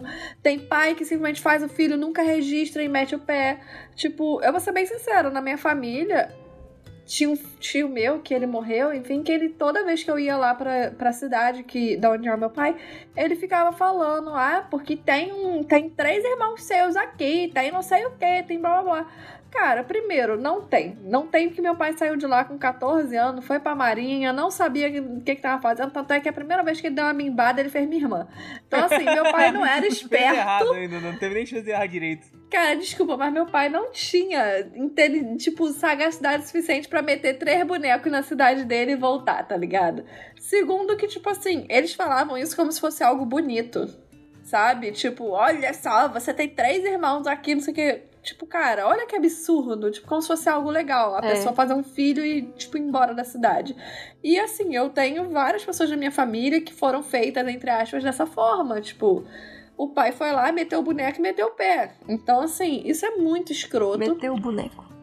Mas, enfim, voltando aqui pro negócio. Então, assim, só que eu acho que é muito nesse sentido, realmente. Tipo, o Luke, ele ficou putinho depois que ele encontrou com Hermes e começou a botar a Annabeth e a Talia em risco. Só que o Luke não parou pra analisar que, cara, a Talia só tinha 12 anos e também tinha uma mãe merda e um pai merda, do qual ela tava fugindo. O Luke não parou pra pensar, depois do encontro que ele teve com Hermes, que Hermes estava indo lá pra cuidar da May e que ele realmente cuidava da May. Ele ficou tipo, ai, por que que cuida da May e não cuida de mim? Cara, olha pra Talia, que tá do teu lado, tem quase a tua idade, e tem a mãe que tinha, tipo, que cagava pra ela. E, tipo, o pai dela é Zeus, também nunca fez nada pra ela, tá ligado? Tipo, foi a Atena que deu a porra do escudo pra essa filha da puta, não foi nem o pai dela. Enfim, aí a gente tem a Annabeth, que precisou sair, tipo, de casa aos sete anos. Porque por mais que a mãe dela fosse uma deusa, entre muitas e muitas e muitas aspas presentes, ela tinha uma família que na cabeça dela odiava ela e maltratava ela e por aí vai. E aí o Luke, tipo, ah não, porque eu fui menosprezado, vou pro lado de Cronos. É uma parada muito, tipo assim, realmente, parece, eu já não lembro quem foi, se foi o Gringo, se foi o Brenin, enfim. Realmente parece uma parada de filho de rico, mimado, tipo, ah, não consegui o que eu quero, vou estragar tudo então. Então assim, ele fica muito revoltado por uma parada do tipo. Que assim, é uma parada, entre aspas, normal no mundo deles. Eu entendo a revolta dele, mas assim, é algo que ele já deveria estar acostumado. E ele começa a botar uma, duas crianças em risco. Uma coisa Tipo, que eu acho que foi um pouco pior com ele é só a questão de que a May tinha esses acessos dela de loucura. Então, tipo, ela sempre foi completamente descontrolada. Eu acho que o único problema é o Hermes não ter aparecido pra explicar pra ele o que acontecia. Uhum. Tipo, o que o porque a, pelo que dá a entender, a May falava pra ele que o pai dele era um deus. Ele já sabia desde Então, sempre tipo, que era filho de um deus. eu acho que é mais agravante ainda que você tem essa ideia de que você, seu pai é um deus e mesmo assim ele tá deixando você e sua mãe E se ter a mãe do jeito que ela tinha e whatever. Então, tipo, eu acho que o erro maior é esse, sabe? Que o Hermes não apareceu nenhuma vez pra explicar pro Luke. Eu acho que o maior erro agora é que ele fala: não, vou te entregar um sátiro que agora tu tá grande e o caminho tá perigoso. Se ele podia fazer isso agora, por que ele não mandou um sátiro antes? Nem que seja só pra explicar a situação e meter o pé. Ou levar a criança. Tipo, ah, manda um sátiro, leva um molequinho com 7 anos pro acampamento, ele cresce lá, quando ele entender melhor, ele volta pra MEI. Tipo, ele vai ter mais senso. Mas não, ele decide meter o pé e mete o boneco e foda-se. É muito estranho. Sendo que, como a gente comentou com o gringo, acho que você não chegou nessa parte da edição, Tive, mas o Hermes nunca foi apresentado como um cuzão. Ele foi apresentado como um deus próximo dos humanos. Então, tipo, se ele é tão próximo, ele tem todo esse cuidado com a May e diz que ama o Luke, ele é totalmente contraditório com a ação dele. É complicado, mas ainda assim aqui a gente tem a questão de que não dá pra ter pena do Luke agora, Não. porque ele fez as escolhas Exato, que ele exato, fez. exato. Ele decidiu trair Exato. todo mundo, ele decidiu se unir a Cronos, ele decidiu dar seu E- corpo pro, Co- pro Exato. Cronos. Então, Pro Cornos. E, e, e outra coisa, pra mim a melhor parte de tudo é a gente ver a Talia falando isso, porque eu acho que o Percy sempre bateu muito na tecla da Annabeth. Será que a Annabeth vai trair a gente? Porque o Luke, porque não sei o quê. Só que a Annabeth não estava sozinha com o Luke. A gente tinha uma pessoa que esteve sozinha com o Luke anos antes da Annabeth chegar. A Sim. Annabeth passou poucos meses. E uma pessoa que se sacrificou pelo Luke. Então, assim, a gente tem. É, é muito interessante essa conversa que a Talia tem com o Percy, porque a gente vê que a Talia tá definitivamente do lado dos deuses. É tipo, Sim. eu quero que o Luke se exploda. Ele tomou a decisão dele e é isso. E ao mesmo tempo, a gente tem, tipo, logo quando o Percy fala da visão pra ela, a primeira coisa que ela fala é. É que ela fala que a noite era, foi uma noite ruim e tal. Só que aí ela já mete logo, tipo, ai, a Annabeth era tão pequena. E, cara, realmente, tipo, a gente esquece que eles não têm mais a mesma idade. Eles têm a mesma idade agora, só que teve um momento da vida em que a Talia era 5 anos mais velha. E a Talia, tipo, tava 100%, quase 100% amadurecida. Tipo, ela era uma criança de 12 anos, só que ela já tinha a maturidade de uma criança de, tipo, 16, 17, porque ela tava vivendo na rua. E aí, de repente, tem uma criança de 7 anos com eles. E aí, ela e o Luke tendo que cuidar da Annabeth, tipo, eu achei muito interessante. Eu, eu gostaria muito que a gente tivesse visto a relação da Talia e da Annabeth no começo, quando a Talia meio que volta à vida. Uhum. Porque imagina, você larga uma criança, tipo, como se você tivesse um irmão de 7 anos e você tem 12. Aí você acorda, você tá com 15, só que seu irmão tá com 15 também, tipo. Quase isso, sabe? E É aí eu queria muito ter visto essa, esse reajuste da amizade delas. Que antes a Annabeth era uma criança e agora ela trata a Annabeth de igual para igual. Eu acho que a gente nunca tinha visto a Talia falando da Annabeth dessa forma. Ela sempre falava de igual para igual quando a Annabeth estava assumida lá no terceiro livro. Como se fosse ela, Percy, Annabeth e tal. E agora ela já trata a Annabeth como a Annabeth sendo uma criancinha. E eu fico tipo, olha, cara, que interessante essa dinâmica delas duas, Uhum. sabe? Deles três até, tipo, a Sim. relação que eles três tinham. E. E é muito forte essa questão da, da Talia colocar essa culpa no Luke. Porque, tipo, depois disso, tudo, tudo deu problema. Então, é, o Hermes aparecer ali causou mais problema do que, do que se ele não tivesse aparecido. E mesmo assim ela passa um pano pro Hermes, porque ela fala que ele estava lá naquela noite para conferir o estado de May. Tipo, ela fala, não é que ele estivesse lá pra interferir na gente, Sim. pra... não, foi um acaso, ele foi lá pra ver a mulher. Tipo, ele não abandonou ela. E a própria Talia enxerga isso. E eu fico tipo, cara, a Talia tá muito numa visão, tipo, como se ela não fizesse parte daquela história. Como se ela estivesse analisando por fora. E não, ela tava ali. Ela tinha uma amizade com o Luke. Ela é irmã de Hermes. Ela é. E não, ela tá muito, tipo assim, neutra na situação, sabe?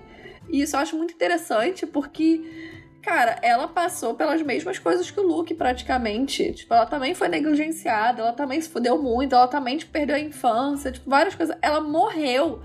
E ela tá ali, tipo, com a maior neutralidade do mundo, tipo, enxergando a situação como realmente é, sabe? E isso é muito interessante de ver. Além disso, eu acho que ela já tinha jogado a culpa no Luke e tornado ele, tipo, ah, ele é o inimigo mesmo, já no terceiro livro. Quando ele pede para ela se juntar a ele, ela se balança, fica tipo, porra, mas ela. Não, ele tá errado. Agora eu acho que ela só conseguiu amadurecer a visão dela para analisar melhor o, o, porquê ele tá errado. Ela sabia, não, ele tá errado e eu sinto que ele tá errado no terceiro livro, ela meio que sente. Mas agora ela, porra, ele tá errado por causa disso, disso e disso. Ela soube ajeitar, tipo, os pensamentos dela sobre o erro dele. Eu penso o seguinte. Parando para analisar aqui, você também falou do terceiro livro agora. Cara, ela joga muito, porque qual é a visão que ela tinha? Ela tinha a visão dela conhecendo o Luke, depois eles conheceram a Annabeth, e eles estavam tendo aquela vidinha deles lá. E aí tem um momento que Hermes entra na história. Aí ela tem um momento que a partir de quando o Hermes entra na história, o Luke muda. Luke muda e tudo começa a dar errado, dar errado, dar errado. E ela sabe que é por causa do Luke. Só que tipo, ela não tem como parar ele, ela não tem como impedir ele, ela não tem como simplesmente largar ele, a Annabeth. Então, assim, ela vai indo, vai indo, vai indo. No final, ela acaba se sacrificando por ele. Quando ela volta, Imagina, a única pessoa com quem ela tinha contato era a Annabeth. E a Annabeth ainda tava meio deslumbrada com o Luke.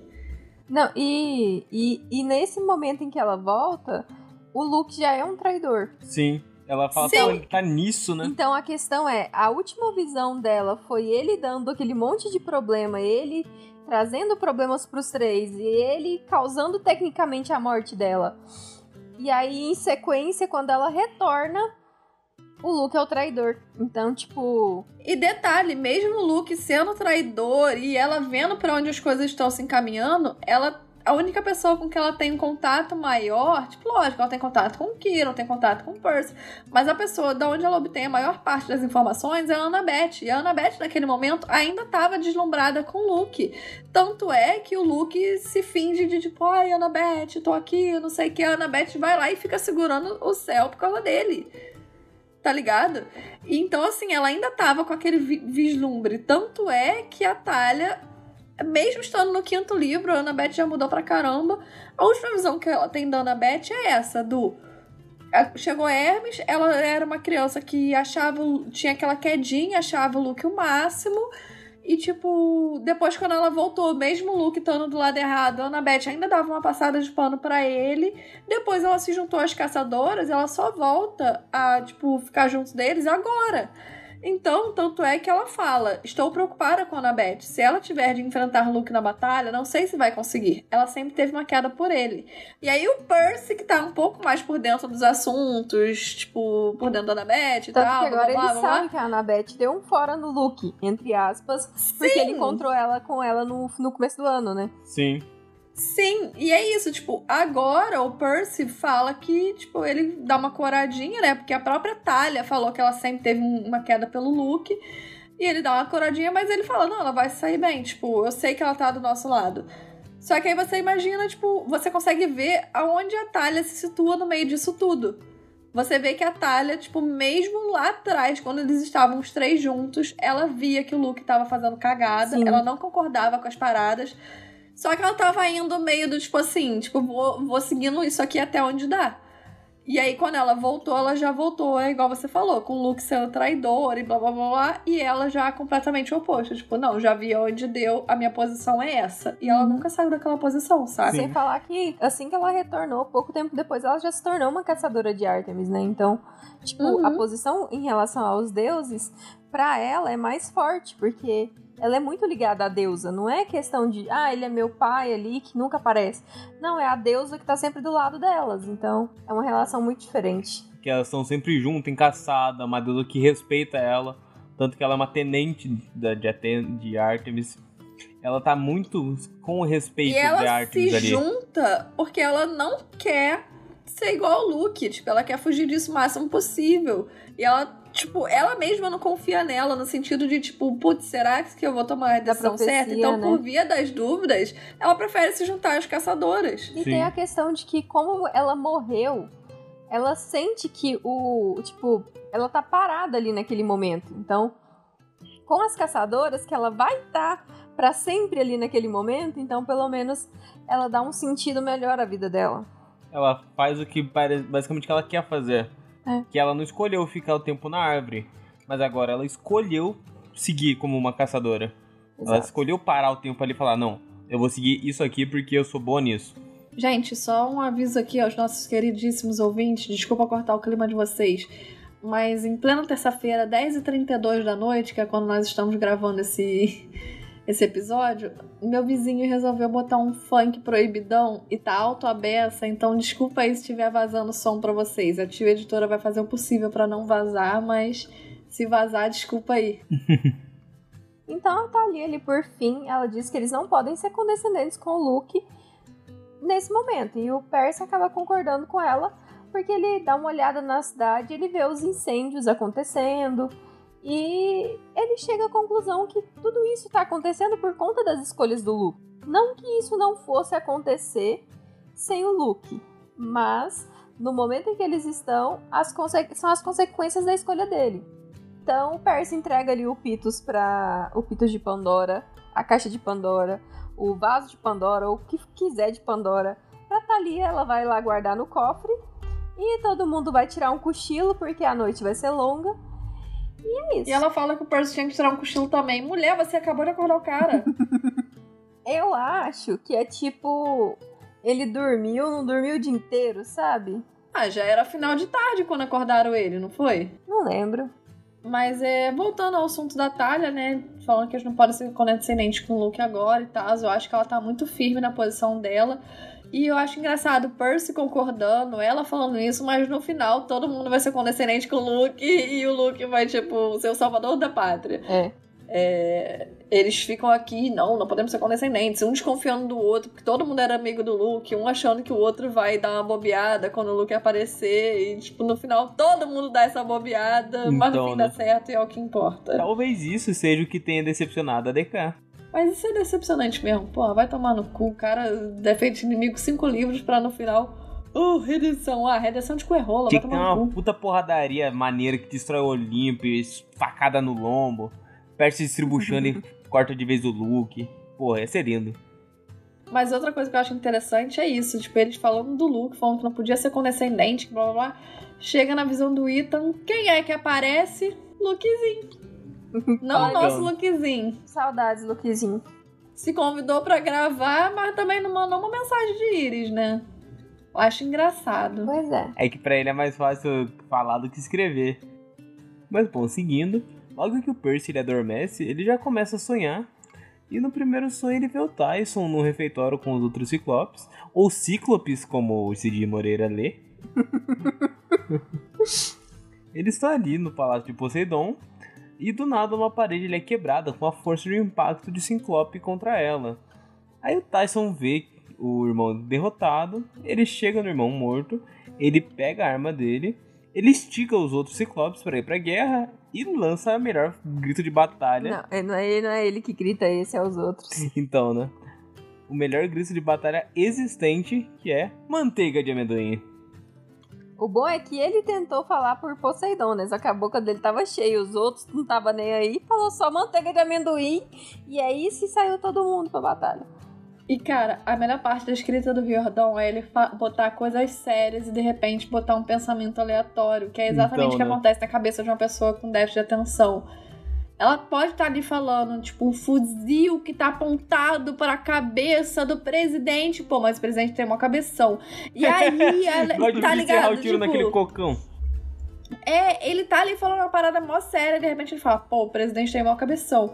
Mas aí tem um sniper, não sei o que. E é meio que isso, tipo, eu acho isso muito foda. E essa parte do Tyson é exatamente isso, porque ele tá ali, tipo, falando tal, não sei o que, tal, meu irmão, outro ciclope, não sei o que, e de repente ele. Fazia um intervalo para o almoço, comendo potes imensos de manteiga de amendoim com pedaços extra grandes. E não me pergunte que gosto tinha isso embaixo d'água, porque eu não quero saber. Aí ele volta à seriedade. Enquanto eu observava, uma parede externa do arsenal explodiu.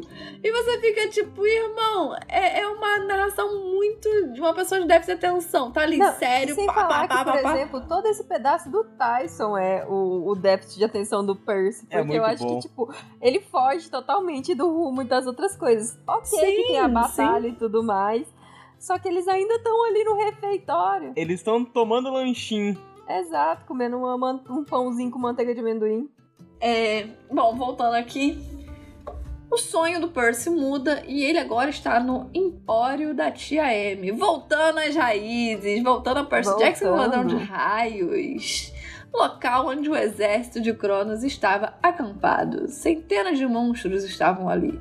Percy acompanha então Ethan Nakamura indo conversar com Cronos, porque o Ethan foi intimado Exato. por Cronos a comparecer no quartel-generalzão lá na, na cabine particular do Cronos e blá blá Hum. blá, cabine- o bom é que a cabine particular do Cronos é a lanchonete da tia M. Exato. É. E acho maravilhoso que ele descreve que tem o tio do Grover ali, só que agora ele quebrou Sem o o braço. braço. tá tudo vandalizado. Bom, ele observa que o local está praticamente igual ao que ele lembrava, e não demora muito o garoto vai se encontrar com Cronos, que nesse momento está encostado e relaxado por ali. O Titã acaba lhe perguntando sobre as negociações, e ele diz que prometeu saberia lhe dizer melhor, mas Cronos quer ouvir dele. É que prometeu ardiloso, né? E tem as coisas que acontecem nesse meio do caminho, né? Que o Cronos, isso não é agora, é mais pra frente, mas já vou puxar pra cá pra falar outra coisa. Que o Percy diz que tá tudo praticamente do mesmo jeito, só que ao mesmo tempo ele fala: ah, tem umas pichações aqui, o braço do tio Ferdinando tá quebrado, É blá blá porque blá. é aquela coisa, né? Tá abandonado. O lugar foi. É, é, e depois o Ethan fica meio, ah, não sei o quê, porque aqui era o covil da Medusa. E aí o Cronos fala, né, que, pô, ele mete, ah, infelizmente ela ainda não retornou. Tipo, pô, quem dera se a Medusa estivesse aqui com a gente, sabe? Então a gente legal, descobre gente que. boa ela. Faz umas estátuas bonitas. Então a gente descobre, por exemplo, que o Minotauro se reconstruiu rápido, digamos assim, já retornou dos mortos, já estava ali no mundo mortal e por aí vai, só que a Medusa ainda não. Então é. Ela ainda não está, a gente recebe essa informação do próprio Cronos. A gente recebe a informação do próprio Cronos de que se ela tivesse, ela estaria do lado deles. E é por isso também que tá abandonado ali a situação. Porque imagina, tá todo mundo invadindo, indo pichar, indo dar uma namorada. Porque adolescente não vai só pra pichar, ele vai dar uma namorada também. O Ita então lhe conta que ele tem praticamente certeza que o Percy não vai se render. E isso é um fato. E o menino tá meio nervoso ali, como a tia tinha dito, ali é o covil da Medusa. Então o Cronos explica pra ele que a Medusa não retornou desde que o Percy matou ela lá no primeiro livro. E o Titã então pergunta o que, que aconteceu lá na ponte Williamsburg. O Ethan dá aquela assim, tipo, o quê? Do que você tá Sei falando, não. cara? Não, não, não, não, não sei. Eu não sei de nada. Então o Cronos, assim, dá aquela questionada, assim, dá aquela cutucada no menino, tentando entender onde o Ethan tava tentando acertar o Percy quando a Annabeth salvou ele. Cronos foi muito sagaz, hein? Foi. Demais. Eu, eu sinto essa demais. informação meio tirada do cu. Porque, tipo, o Cronos. Ah, a menina pulou na facada dele. Por que, que ela pula na facada de um não, aliado? mas o Brenin, ele sabe que a Annabeth foi o, a âncora do Luke. E ele provavelmente ligou os pontos e pensou, cara, ela sentiu. Ela sentiu, quero saber onde esse garoto Eu tentou não sei acertar. se ele ligou os pontos. Eu sinto que foi isso, mas eu acho que faltou informação pra ele chegar nessa conclusão. Parece que ele só sabe. Porque ele sabe. Eu acho que é, tipo, é... A Annabeth sabia que ele era invulnerável. O, o Cronos tem um ponto aqui, tipo, ela não ia simplesmente esquecer desse detalhe. Então, como a gente tem essa a questão de E ela tinha o escudo na mão, hein? Então, quando a gente, tipo, a gente entende que o Cronos é muito esperto e o Cronos é muito velho. Então, tipo, ele entende muito bem a respeito dessa maldição. E ele sabe o que, que o Luke usou pra se ancorar no mundo. Então, tipo, essa ligação eu, eu aceito que ele entende, tipo, que alguma coisa aconteceu ali. Que por esse motivo ele questiona o Ethan querendo saber onde ele ia acertar o Percy, porque a Annabeth se joga na frente de um jeito muito muito místico, assim. Muito suspeito. É. Hum, eu, eu ainda acho estranho, me incomoda um pouquinho, mas não é algo que me tire do, do- da vibe. Isso é algo que eu fico tipo. Hum. Meio, né? Porque, tipo, ah, poderia ter sido o reflexo da Annabeth. Ela poderia ver o Percy sendo atacado pelas costas e reflexo ela tenta proteger ele. Mesmo ele sendo invulnerável, o reflexo você não controla. Ele é um reflexo. Mas ele vai muito. Mas foi um Hum, reflexo dela. Sim, Só que foi Mas ele por toma mo- muito motivos maiores. Não, sim. Mas ele toma direto isso. Ele nem pensa, tipo, ah, ela pode ter um reflexo. Nem o Ethan pensa nisso. O que eu acho meio meh.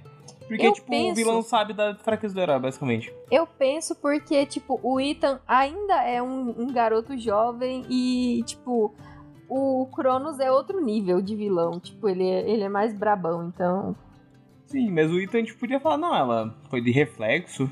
Ela viu ele pelas costas e quis proteger, Mas assim. ele não quer falar, cara. Não, isso ele sim. não quer falar porque. Mas, tipo, ele podia falar, sabe? tipo, ah, reflexo e só. E, e não fala, tipo, o ponto que ele acertou. Mas eu acho meio Mas meh- ele nem mesmo, nem ele sabia que ele tava querendo acertar. O que, que ele tava querendo acertar, ele só queria acertar.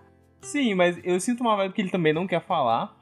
É. Mas eu sinto direto, tipo, isso, como eu disse, me incomoda. Porque ele vai Uhum. direto, tipo, hum, acho que o ponto dele tá aqui. Tipo, é muito Não, rápido. É não. muito. Ele Aqui. não. Não é que ele saiba onde é. Mas ele saca que alguma coisa estranha aconteceu ali. Sim, sim. Então ele quer entender onde o Ethan tava tentando acertar. Porque algo estranho aconteceu naquele momento, sabe? Mas, tipo, não é. Não dá esse entender na minha vista. Tipo, dá a entender que ele já sabe, ele só quer saber onde ele tem que bater na próxima. Basicamente ele. Onde que tu bateu? Porque eu vou bater lá.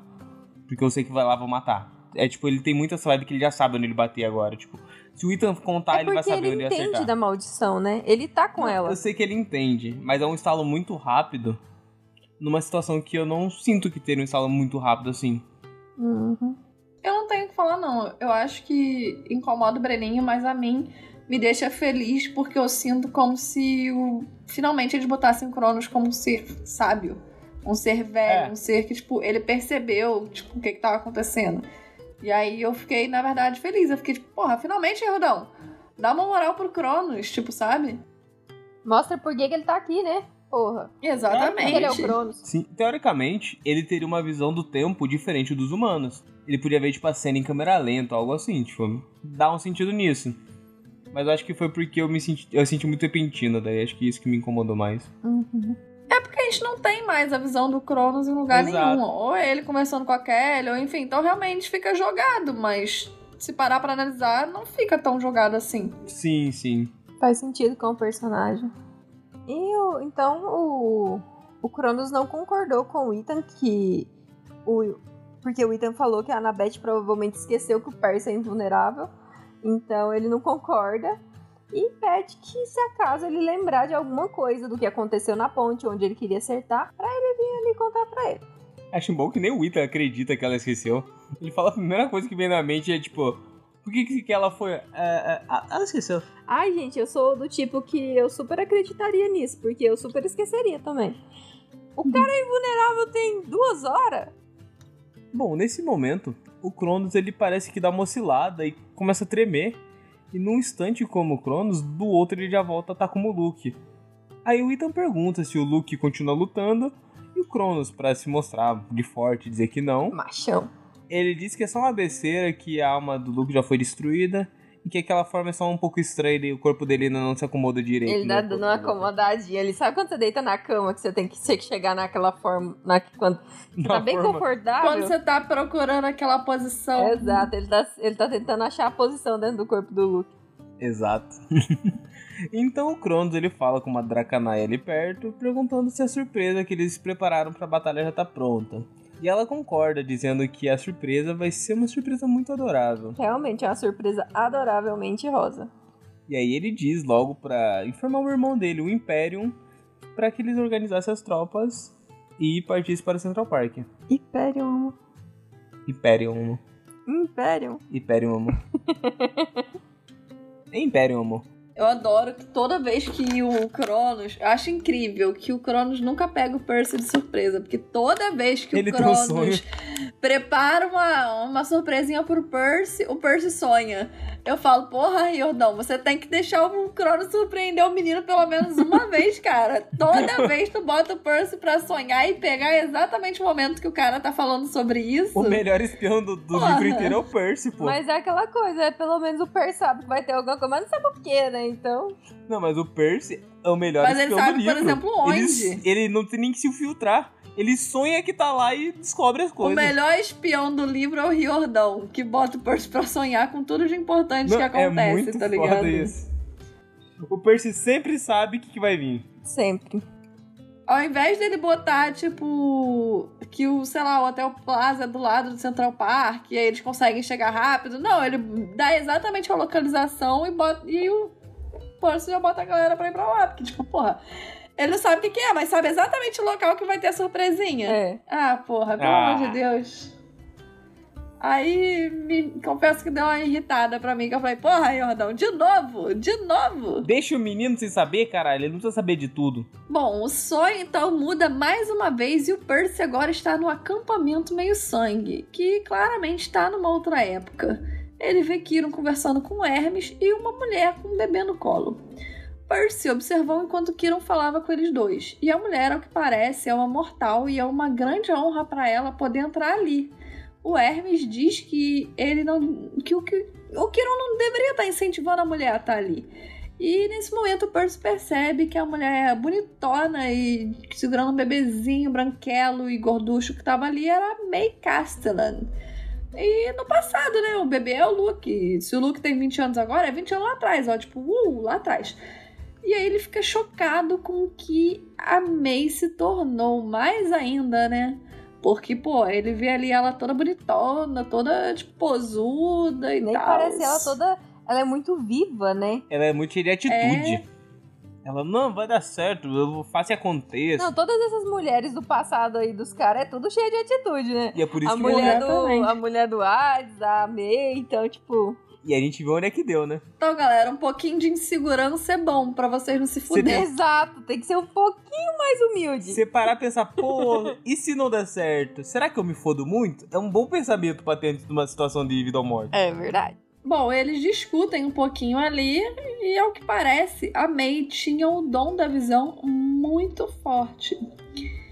Porque, se vocês se lembram, a Sally também tem o dom da visão. Porque ela é uma mortal, mas ela também consegue enxergar, tipo, o Minotauro, ela consegue enxergar outras coisas. A própria Rachel também tem o dom da visão, porque ela também consegue enxergar outras coisas, igual o Percy.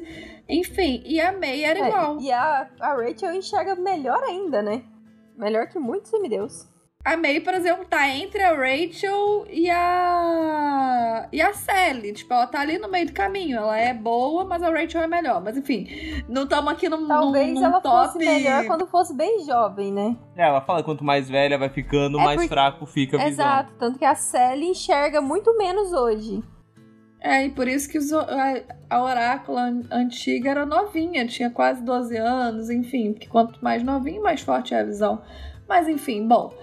Então eles estão ali discutindo, porque a May tinha uma visão muito forte, ela tinha certeza que ela então ia poder, tipo, abrigar o espírito de Delfos. Porque, tipo assim, tá ali aquela múmia e foda-se, ninguém sabe o que, que aconteceu, aparentemente.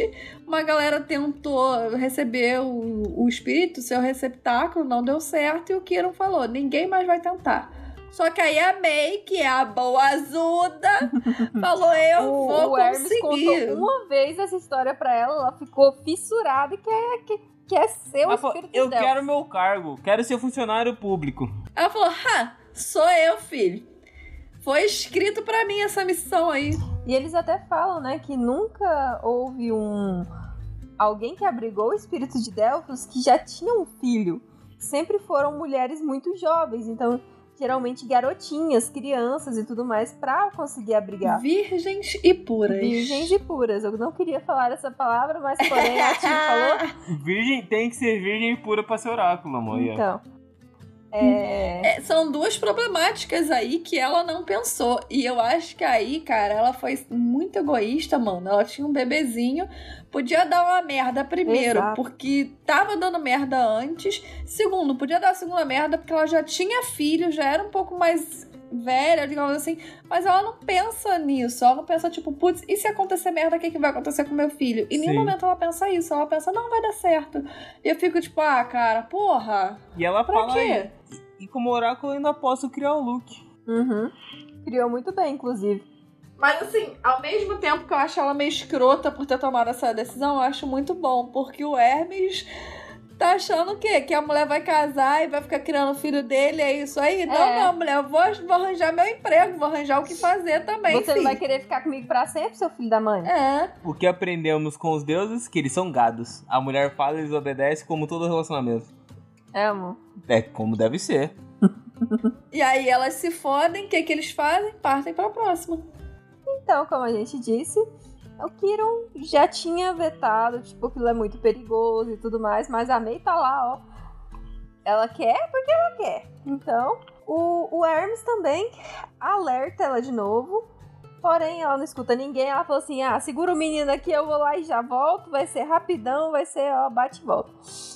Mais uma que bota Deus pra cuidar do neném. Exato. então ela vai até o, o sótão. E é quando a- fica um frio muito grande no, no acampamento. Todo mundo meio que para todas as atividades, dá aquele, aquele momento antes da. A calmaria sua tempestade? Exato, a calmaria antes da tempestade. Tipo, todo mundo para. Então, do nada, o Hermes entrega o menino pro Kiron e antes dele chegar na porta, vem aquele grito horrível lá do sótão e aquela luz verde, né? Então, o Percy acaba presenciando que deu tudo errado e ela fica revendo aquela cena em que ela vê o futuro do Luke, que, dá, que ele vai ser tomado por Cronos, que ele vai se tornar do mal. Então, é as únicas coisas que ficam passando na mente dela e tentar ter o, o, o espírito de Delphos dentro dela destruiu totalmente a sanidade da May. E aí ela definhou do jeito que a gente viu nas outras lembranças.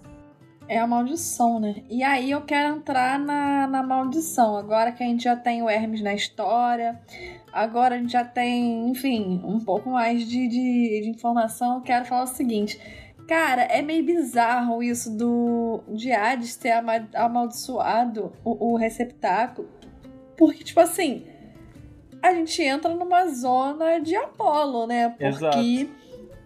enfim, é, é- é- isso é uma parada que é uma protegida de Apolo, em teoria, né? Sim. O receptáculo de Delfos. Então, e ele cagou, né? até que ponto. É, ele deu uma cagada generosa É nesse que ele caso. falou, então, tu é protegida de Apolo, mas a alma é minha, caguei pro teu deusinho.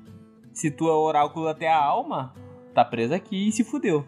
Eu não sei até que ponto o Apolo pensou assim, é, realmente ela deu uma cagada no pau. E até que ponto, tipo, eu só acho muito esquisito, tipo, Apolo nunca ter feito nada, ter deixado isso passar em branco, sabe? E ninguém Até porque são saber, né, 60 também. anos. É, e outra coisa, em que. Porra, por que, que ninguém sabe o que, que tá acontecendo?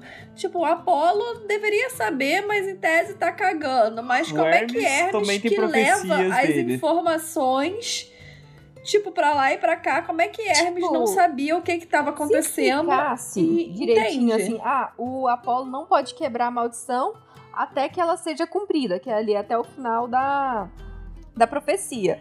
Se, tipo, se me falassem isso, beleza, eu entendia. Mas eles deixam muito em aberto e não explicam pra ninguém. Então, tipo, fica tipo. Sim, e essa coisa do Hermes não saber, tipo, porra, o cara é basicamente a, a choquei do, do, do Percy. Jackson. É, tipo, porra, como é que ele não sabe essa informação, saca? E, e ele só sabe que, tipo, tá tendo algum problema com o receptáculo. E aí, por exemplo, quando tem esse frio e tal, blá blá blá, como é que eles não sentem? Tipo, Kiron, que conhece os deuses, como é que Hermes, que conhece muito o poder dos deuses, é um deus. Como é que eles não sentem o poder de Hades envolvido naquilo? Sim. Tipo, saca? É uma parada que, assim, pra mim não entra na minha cabeça. E eu honestamente acho que não tem uma explicação. Foi só um errinho do Riordão mesmo, e é isso aí.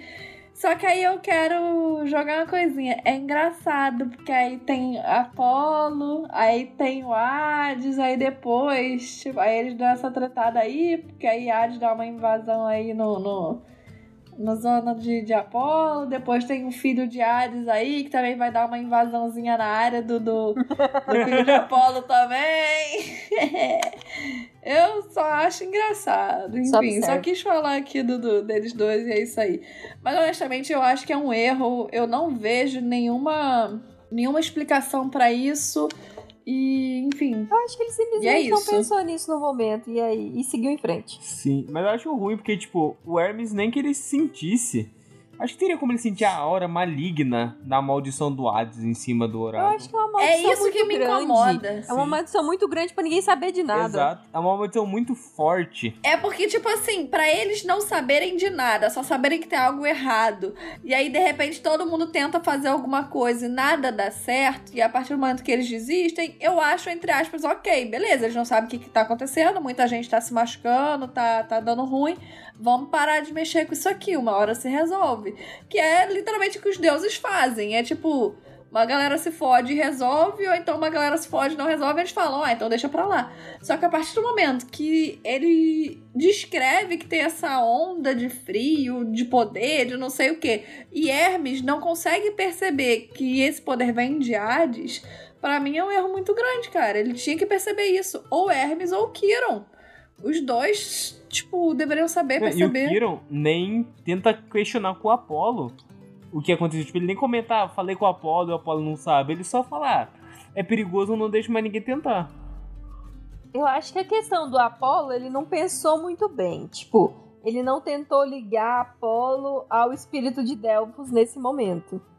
Tanto que a gente só tem a saga do Apolo lá na frente falando sobre os, os oráculos. Mas eu acho que nesse momento aqui ele nem fez essa ligação tão grande do deus Apolo com o espírito de Delfos. Eu acho que é só um erro e é isso aí, sabe? Concordo. Mas acho legal o Percy ele falando que. Tipo, ela vai indo na direção, ele quer gritar, ele tenta. Ele quer salvar a May Castle no sonho dele. Tipo, não vai dar certo, não vai, fica aqui. Para, Tipo, Fia! ela, não, vai dar certo sim. Ele, não, não vai. Ah, e outra coisa, tipo, outra coisa da escrita do Riordão. O Percy, ele fala uma parada, eu tô até tentando achar aqui. É, achei. Que ele fala que ele percebe que o acampamento é meio antigo porque a casa tava pintada de vermelho e Os- não os de cortes azul. de O cabelo. cabelo do Kiron tá Aham, curto. Aí ele solta. Ele tá ali todo numa descrição séria. Ele solta. Os campistas na quadra de vôlei usavam cortes de cabelo dos anos 80, o que provavelmente servia para manter os monstros à distância. Cara, eu achei isso muito bom. E o meu corte de cabelo é anos 80 total. O, o corte de cabelo correto. Não essa merda que eu fiz, mas enfim. Mas essa também serve pra afastar os monstros.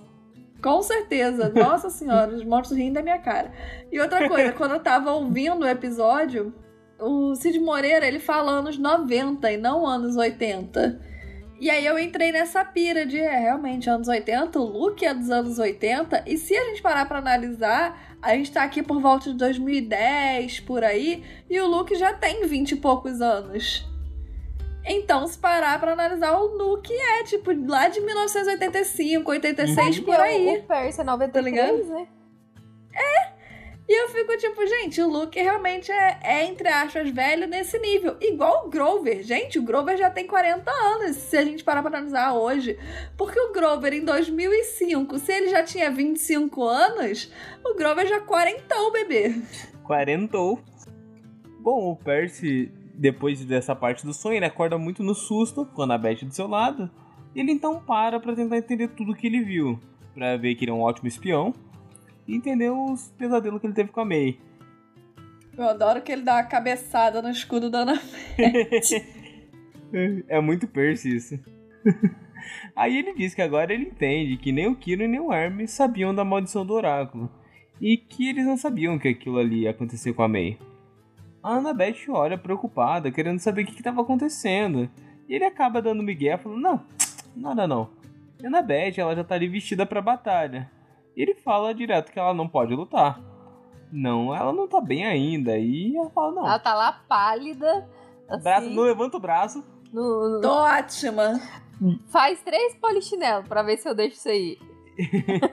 Quando eu comentei isso casando, eu falei, tem o teste supremo. Três polichinelos, se ela fizer, ela vai. Ela não levanta o braço. Como é que ela vai se defender? Eu, eu achei isso parecido com aquela galera que, tipo, tu tá na festa com aquele teu amigo, teu amigo claramente já não tá bem, e ele tá, tô ótimo, desce mais uma cerveja, e você tá, você não aguenta mais uma cerveja, filha da puta. E ele tá, aguento sim, me dá um shot. Então a Annabeth tá nesse nível, ela não tá conseguindo andar direito, mas ela tá, bora pra batalha. E o Percy, você não aguenta ir pra batalha, ela, aguento sim, tô ótima, vamos. Ela tá só o Cavaleiro Negro do Monty Python, perdeu o braço, mas só um arranhão. O Percy diz que ela não tá bem, ela nega, ela diz que tá de boa. E ela conta que tem um exército vindo. E o Percy já completa dizendo, já sabia, já sonhei sua mãe de Ná. E ela, ele conta sobre os sonhos. E ele deixa de fora, a partir de May, Cronos parecia estar com problemas para se manter no corpo de Luke. Ele decidiu omitir essa parte É, da Annabeth, essa melhor- pequena parte. Acho melhor ela não ficar sabendo. Primeiro ele conta que não, não contou da May porque era muito horripilante pra contar nessa hora, o que não faz sentido nenhum. Mas o, o do, do corpo do Luke ali, né? Ele só resolveu omitir esse, esse pequeno detalhe pra ela não criar esperanças. Esse detalhe não é importante, temos que matar o filho da puta. Eu acho engraçado que tá vindo o exército, a Annabeth vai lá acordar ele pra avisar que tá vindo o exército, e ao invés de eles se prepararem, é calma aí, deixa eu te contar com o que que eu sonhei. Eu fico tipo, meu irmão, o exército tá vindo! Só foi! Agiliza, fi! Enfim. É que o Percy A prioridade quer, é outra. quer que ela entenda o sonho dele pra planejar o ataque, pô. Tipo o número da loteria, é o número de pessoas que tem que mobilizar no ataque, pô. Mas essa parte eu fico pensando, hum, por que que será que foi a Annabeth que acordou o Percy? Será que ela já tava, tipo, entre aspas, melhor, já dando uma. querendo dar uma ajudada e tal? Acho que sim. E aí foi lá acordar ele, enfim, ou se foi só uma questão do roteiro. Eu acho que é porque ela já tava observando ali o, o, o no escudo e tudo mais, já começou a mobilizar a galera e falou: não, vou ali acordar o Percy, vai se organizando aí que a gente já vem. A gente vai ali no armário e já voltamos. Vou ali acordar meu homem. Bom, ela então questiona se o Ethan desconfia do seu ponto fraco. O Percy parece não saber, mas promete que vai bater mais forte na cabeça dele da próxima vez que se encontrarem. Eu acho que é uma promessa muito boa, hein, Percy? É, devia ter batido mais forte, tem muito tempo. Uma né, Tem que dar um mais fáceis. sacode legal nesse garoto. E o pior Tá é que é uma das mais fáceis dele cumprir, convenhamos. É, porque o Ethan tá em todo lugar, né? E ele então pergunta sobre a surpresa que Cronos tramou, se ela tinha alguma ideia do que se tratava, só que ela admite não imaginar o que pode ser. Percy acaba então desistindo de fazer ela ficar ali, porque ele sabe que ele não vai conseguir, tipo, é óbvio. É melhor poupar energia, né? E eles foram se reunir com Talia e os outros campistas para se organizarem para a batalha, que vocês verão no próximo episódio. É isso aí. Que a gente é muito filho da puta, a gente deixou a parte boa pro, pra próxima semana. É porque não dava pra, pra, pra, Pra pegar ir. um pedaço da outra da batalha. Ah, convenhamos o negócio aqui. Se o Percy quisesse impedir a Annabeth um empurrão, ela não levantava de novo com aquele escudo, não. É, mas a questão é respeito, só um- né, amor? Acabou. A questão é respeito. Existe uma coisa chamada Lei Maria da Penha, senhor Brenin. Não sei se você já ouviu falar. Não precisa nem ser um empurrão pra derrubar. Só ele coloca assim, tipo, derrubar assim, pra sentar no- na cama que ele tá, ó. Deita aí. É só ele sair pela porta primeiro e trancar depois. Acho que não precisa nem trancar, só fechar meio, meio enroscado, que ela não tá com força pra puxar uma porta. Mas, mas mesmo ela estando toda fodida, eu acho que é muito melhor ela ir pra batalha do que ela ficar ali. Porque, Sim. cara, tipo, a gente sente uma certa falta da Annabeth nas batalhas. Porque ela tá sempre com o Percy. O Ladrão de Raios, ela tava ali com o Percy. O Mar de Monstro, ela tava com o Percy. Na Maldição do Titã, ela, tipo, meteu o pé e a gente sentiu falta dela beça. Até porque as duas meninas que, entre aspas, três no caso, né, que substituíram ela, duas morreram e uma foi embora, que é a Talia. e aí a gente vai pra Batalha do Labirinto, a gente tem de novo a Annabeth pra caraca. Sim. Aí chega agora, se ela fica, tipo, se machuca na primeira batalha e fica fora, cara, ia ser muito anticlimático. Principalmente agora que ele tá meio que afunilando os sentimentos deles dois, e os dois estão se entendendo, os dois estão, tipo, de namorico, enfim. Não faz o menor sentido manter eles separados, sabe? Tipo, isso como autor na escrita, etc, etc, etc. Tipo, seria muito anticlimático pra gente que tá lendo se a Annabeth ficasse, ah, me machuquei, vou ficar aqui deitada esperando o mundo acabar. Tipo, não, sabe? E também não é do fetio da personagem, porque ela tá com o Percy desde o início e é, é a grande batalha, então ela não ia ficar ali mesmo se ela tivesse muito ruim. Exato. Então. É tipo, tô em pé, filho. Se eu tô em pé, eu consigo ajudar. Exato. Eu acho que ela não impede. O Percy também não impede ela. Porque ele faria a mesma coisa. E ele, Ele- precisa dela ali Exato. também. E ele sabe que ele faria a mesma coisa. Então, tipo, ele, ah, mano, se ela não iria me impedir, eu também não vou fazer o mesmo. E tem a questão que, tipo, por mais que talvez se ela não fosse entrar ativamente na batalha e lutar, a Anabeth ainda pode coordenar a galera. Ela tá com um escudo que ela vê tudo. Então, tipo, é, é muito útil tá ali. Eu só fico pensando o tamanho desse escudo. Eu imagino ele assim com uns. Até 50 centímetros, sabe? Eu sei que tem vários É, tipos de imagina, escudos. tipo, 35 centímetros, sabe? Tipo uma pizza.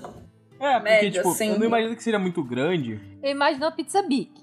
Que aí seriam 50 centímetros, assim, de, de pizza. Eu acho. Não, é que eu eu não sei- imagino a pizza de 35, a pizza média. Porque tem, tipo, vários tipos de escudo. Tanto que tem escudo que é tipo uma rodelinha na mão pra você só tá, tá, tá, tá, para, para golpe. Mas o dela parece que é um escudo grande. Eu não consigo imaginar um escudo tão grande assim. Eu acho que é um escudo médio, 35 centímetros, tipo uma pizza média e tal.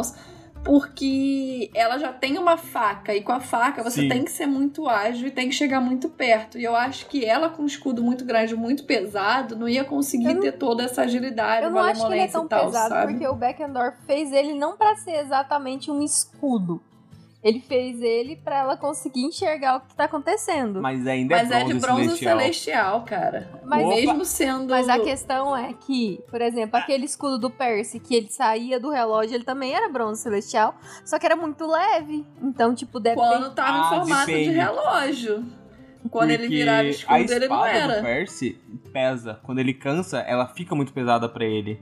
Então o escudo, que é maior e mais denso, eu acho que é mais pesado Eu ainda. tenho a impressão que é feito com algum tipo de magia que fica leve. Não, é como se eles manipulassem a matéria. Então, em forma de relógio, ele vai pesar tanto quanto um relógio. A espada em forma de caneta vai pesar tanto quanto uma caneta. Agora, a partir do momento que eles se transformam, a matéria se transforma, ele vai virar um escudo de bronze celestial e vai pesar tanto quanto um escudo de bronze Tanto que o celestial. Percy, quando ele joga o escudo, ele. Eu lembro que na, em Alcatraz, ele mira em um lugar. Ele acerta em outro quando ele joga, porque ele não calculou o peso direito.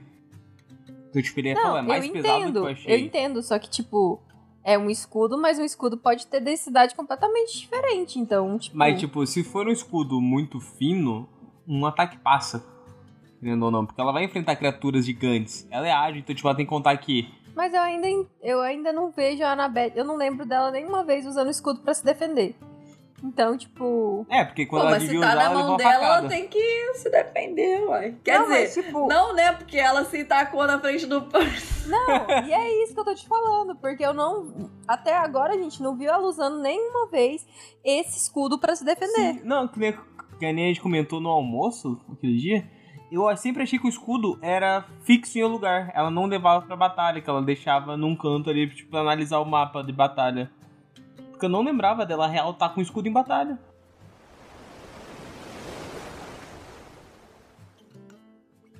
E esse então foram os nossos tostões a respeito do capítulo.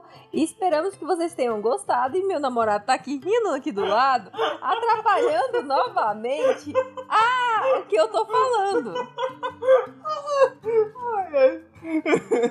É que eu olhei pra Tio A Tio tava com muito com a cara de criança que vai aprontar.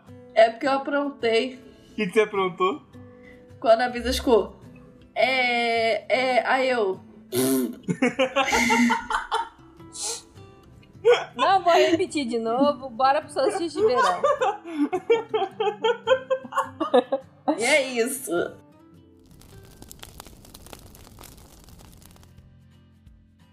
E o solstício de verão é com a Visas de novo. Exato! Eu, eu mesmo, Irene, aqui, ó.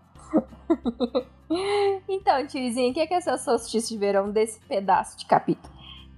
Cara, pra mim é a conversa que a Talia tem com o Percy e o todo o debate que a gente teve e a minha percepção que eu tive agora do, cara, a Talia e a Annabeth, tipo, rolou um loop, um, um, um gap, né, entre a idade delas, de repente não tinha mais e enfim, tudo aquilo que eu já disse antes e toda a percepção da Talia, tipo, não só com o Luke, mas com a própria Annabeth e tal, eu achei bem legal. E eu gosto muito quando a Talia tem um momentozinho dela, onde ela pode tipo, mostrar um pouco mais da personalidade dela e tudo, que eu acho muito foda.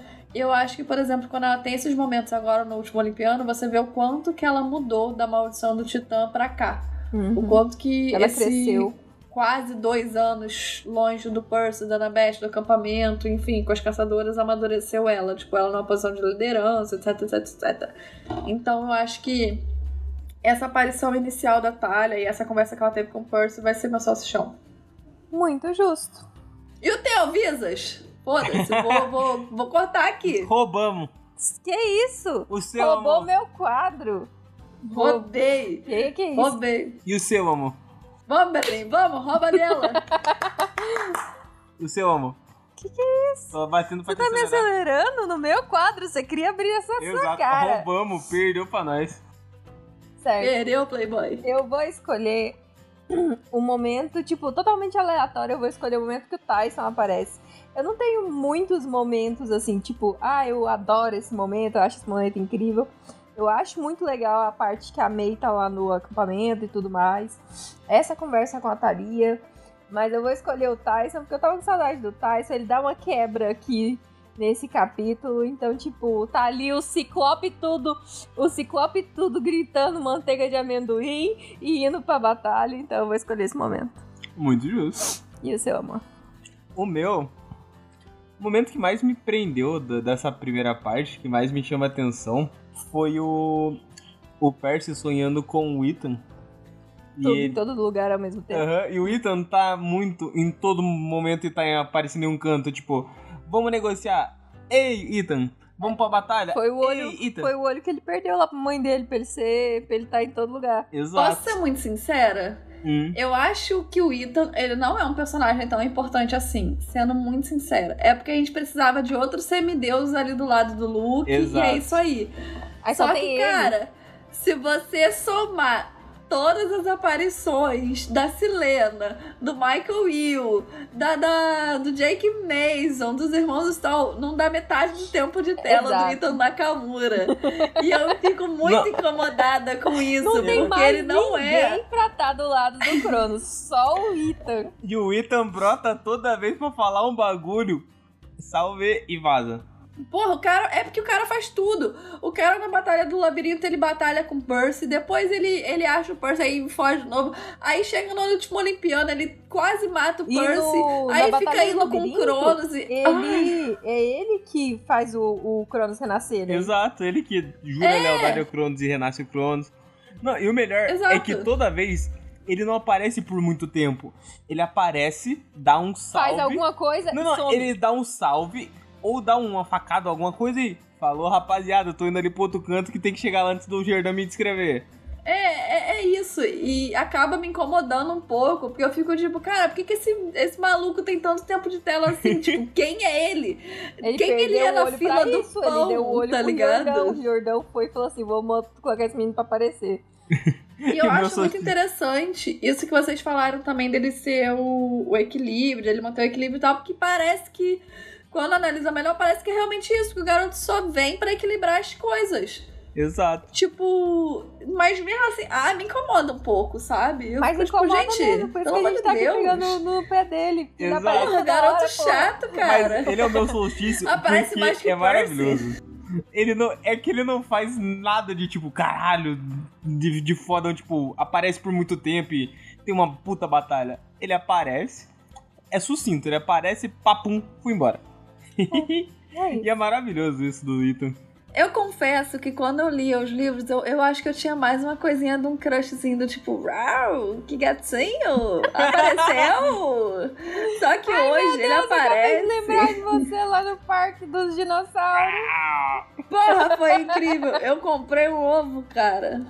E aí tem dinossauro que brilha no escuro. Que legal. Que coisa linda, É muito foda. Enfim. É, e aí, eu acho que eu tinha meio que esse, essa quedinha, igual a Annabeth tinha pelo look, de tipo, nossa, esse gatinho aparecendo aí de novo, de um olho só, tapa olho. Uhul, Jack Sparrow. E agora a gente só, só acha ele chato mesmo. Que sexy, ele não tem noção É. de profundidade. Não, mas agora ele. Ele aparece. Agora que eu tô analisando, eu tô. Gente, garoto chato! Sai! Eu não Uhum. quero mais ver você, cara. O tempo todo tu aparece aqui. semideus, porra. Parece. Sabe aquele núcleo de novela que é insuportável? E aí que você, tipo, tá acontecendo uma treta muito mais legal em outros três núcleos. Você É, quer ver qualquer coisa, menos aquele é, cara. A Helena e o, e o Stefan, ninguém merece. Eu, não, eu quero Ele ver. é a Helena, pronto. Ele é a Helena. Ele é insuportável e tudo tem que ser sobre ele. E aí ele faz as merdas. E, ai, eu tô, tô Não, começando e ele a não gostar começa dele. Tô pegando ranço. o Jeremy é, atacante. Ele chega, ataca e vaza. Mas depois ele aparece pra toda hora e fica, ah, mano, vai, tu- vai dormir. Gente, porra, muito chato. Enfim. Mas. Mas ele é isso. meu solstício, porque é maravilhoso essas aparições dele. É, é ruim, mas é, é divertido. Eu, eu sempre dou risada quando ele aparece, que eu fico lembrando, ele parece o Naruto na Guerra Ninja, tá em todo canto fazendo tudo mais um pouco e no fim não muda porra nenhuma. Mas. Então, esses foram os solstícios de verão. O podcast é lançado semanalmente às sextas-feiras. Você pode nos encontrar no Instagram e Twitter, arroba Chala3podcast, grupo do Facebook Chala3podcast e e-mail chala3contato, arroba gmail.com. Não se esqueça que todos os nossos links vão estar na bio. Não se esqueça de mandarem mensagem de íris e compartilhar esse podcast com seus amigos. Inclusive, gente, vou me indicar like sim.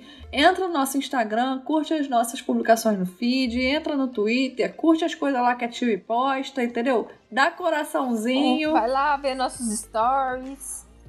É, dá coraçãozinho nos nossos stories. Essa semana, ou melhor, é, quem vai estar lá respondendo os stories dessa semana é o gringo. Então vai lá, dá um coraçãozinho, vai lá mandar umas, umas perguntas polêmicas pra enrolar o gringo, enfim. E ó, eu tenho uma coisinha pra falar com vocês, que semana que vem tem coisa. Coisa legal. Bre- brevidades em nove. Vai ser divertido. Então é isso, galerinha. Esse foi o nosso episódio. Deixamos brevidades em 9 aí pra vocês. Em nobre. 9. Você falou em nobre. Foda-se. É... Esperamos que vocês tenham gostado, que tenham se divertido, que nós tenhamos agregado alguma coisa na sua. O que a Tia tá falando? Tá fazendo, meu Deus do céu? Ah, vai Eu quero mijar. eu tô apertadíssima, tô então em para de me cólicas aqui. atrapalhar, porque senão eu entro. Eu não te atrapalhei, você que tá aí me coisando. Para de rir, para de rir. Só não pensa em água, chuvinha. Para de, de falar, deixa eu terminar. É, esperamos que vocês tenham gostado, que a gente tenha acrescentado um pouco a sua leitura. E é isso, galerinha. Beijinho pra vocês e tchau, tchau. Tchau. Tchau, gente.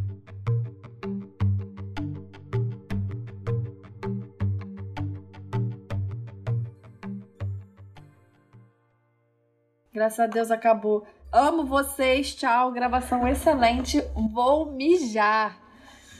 Porra, tô, juro por Deus, chega me tremendo aqui. Beijo, gente.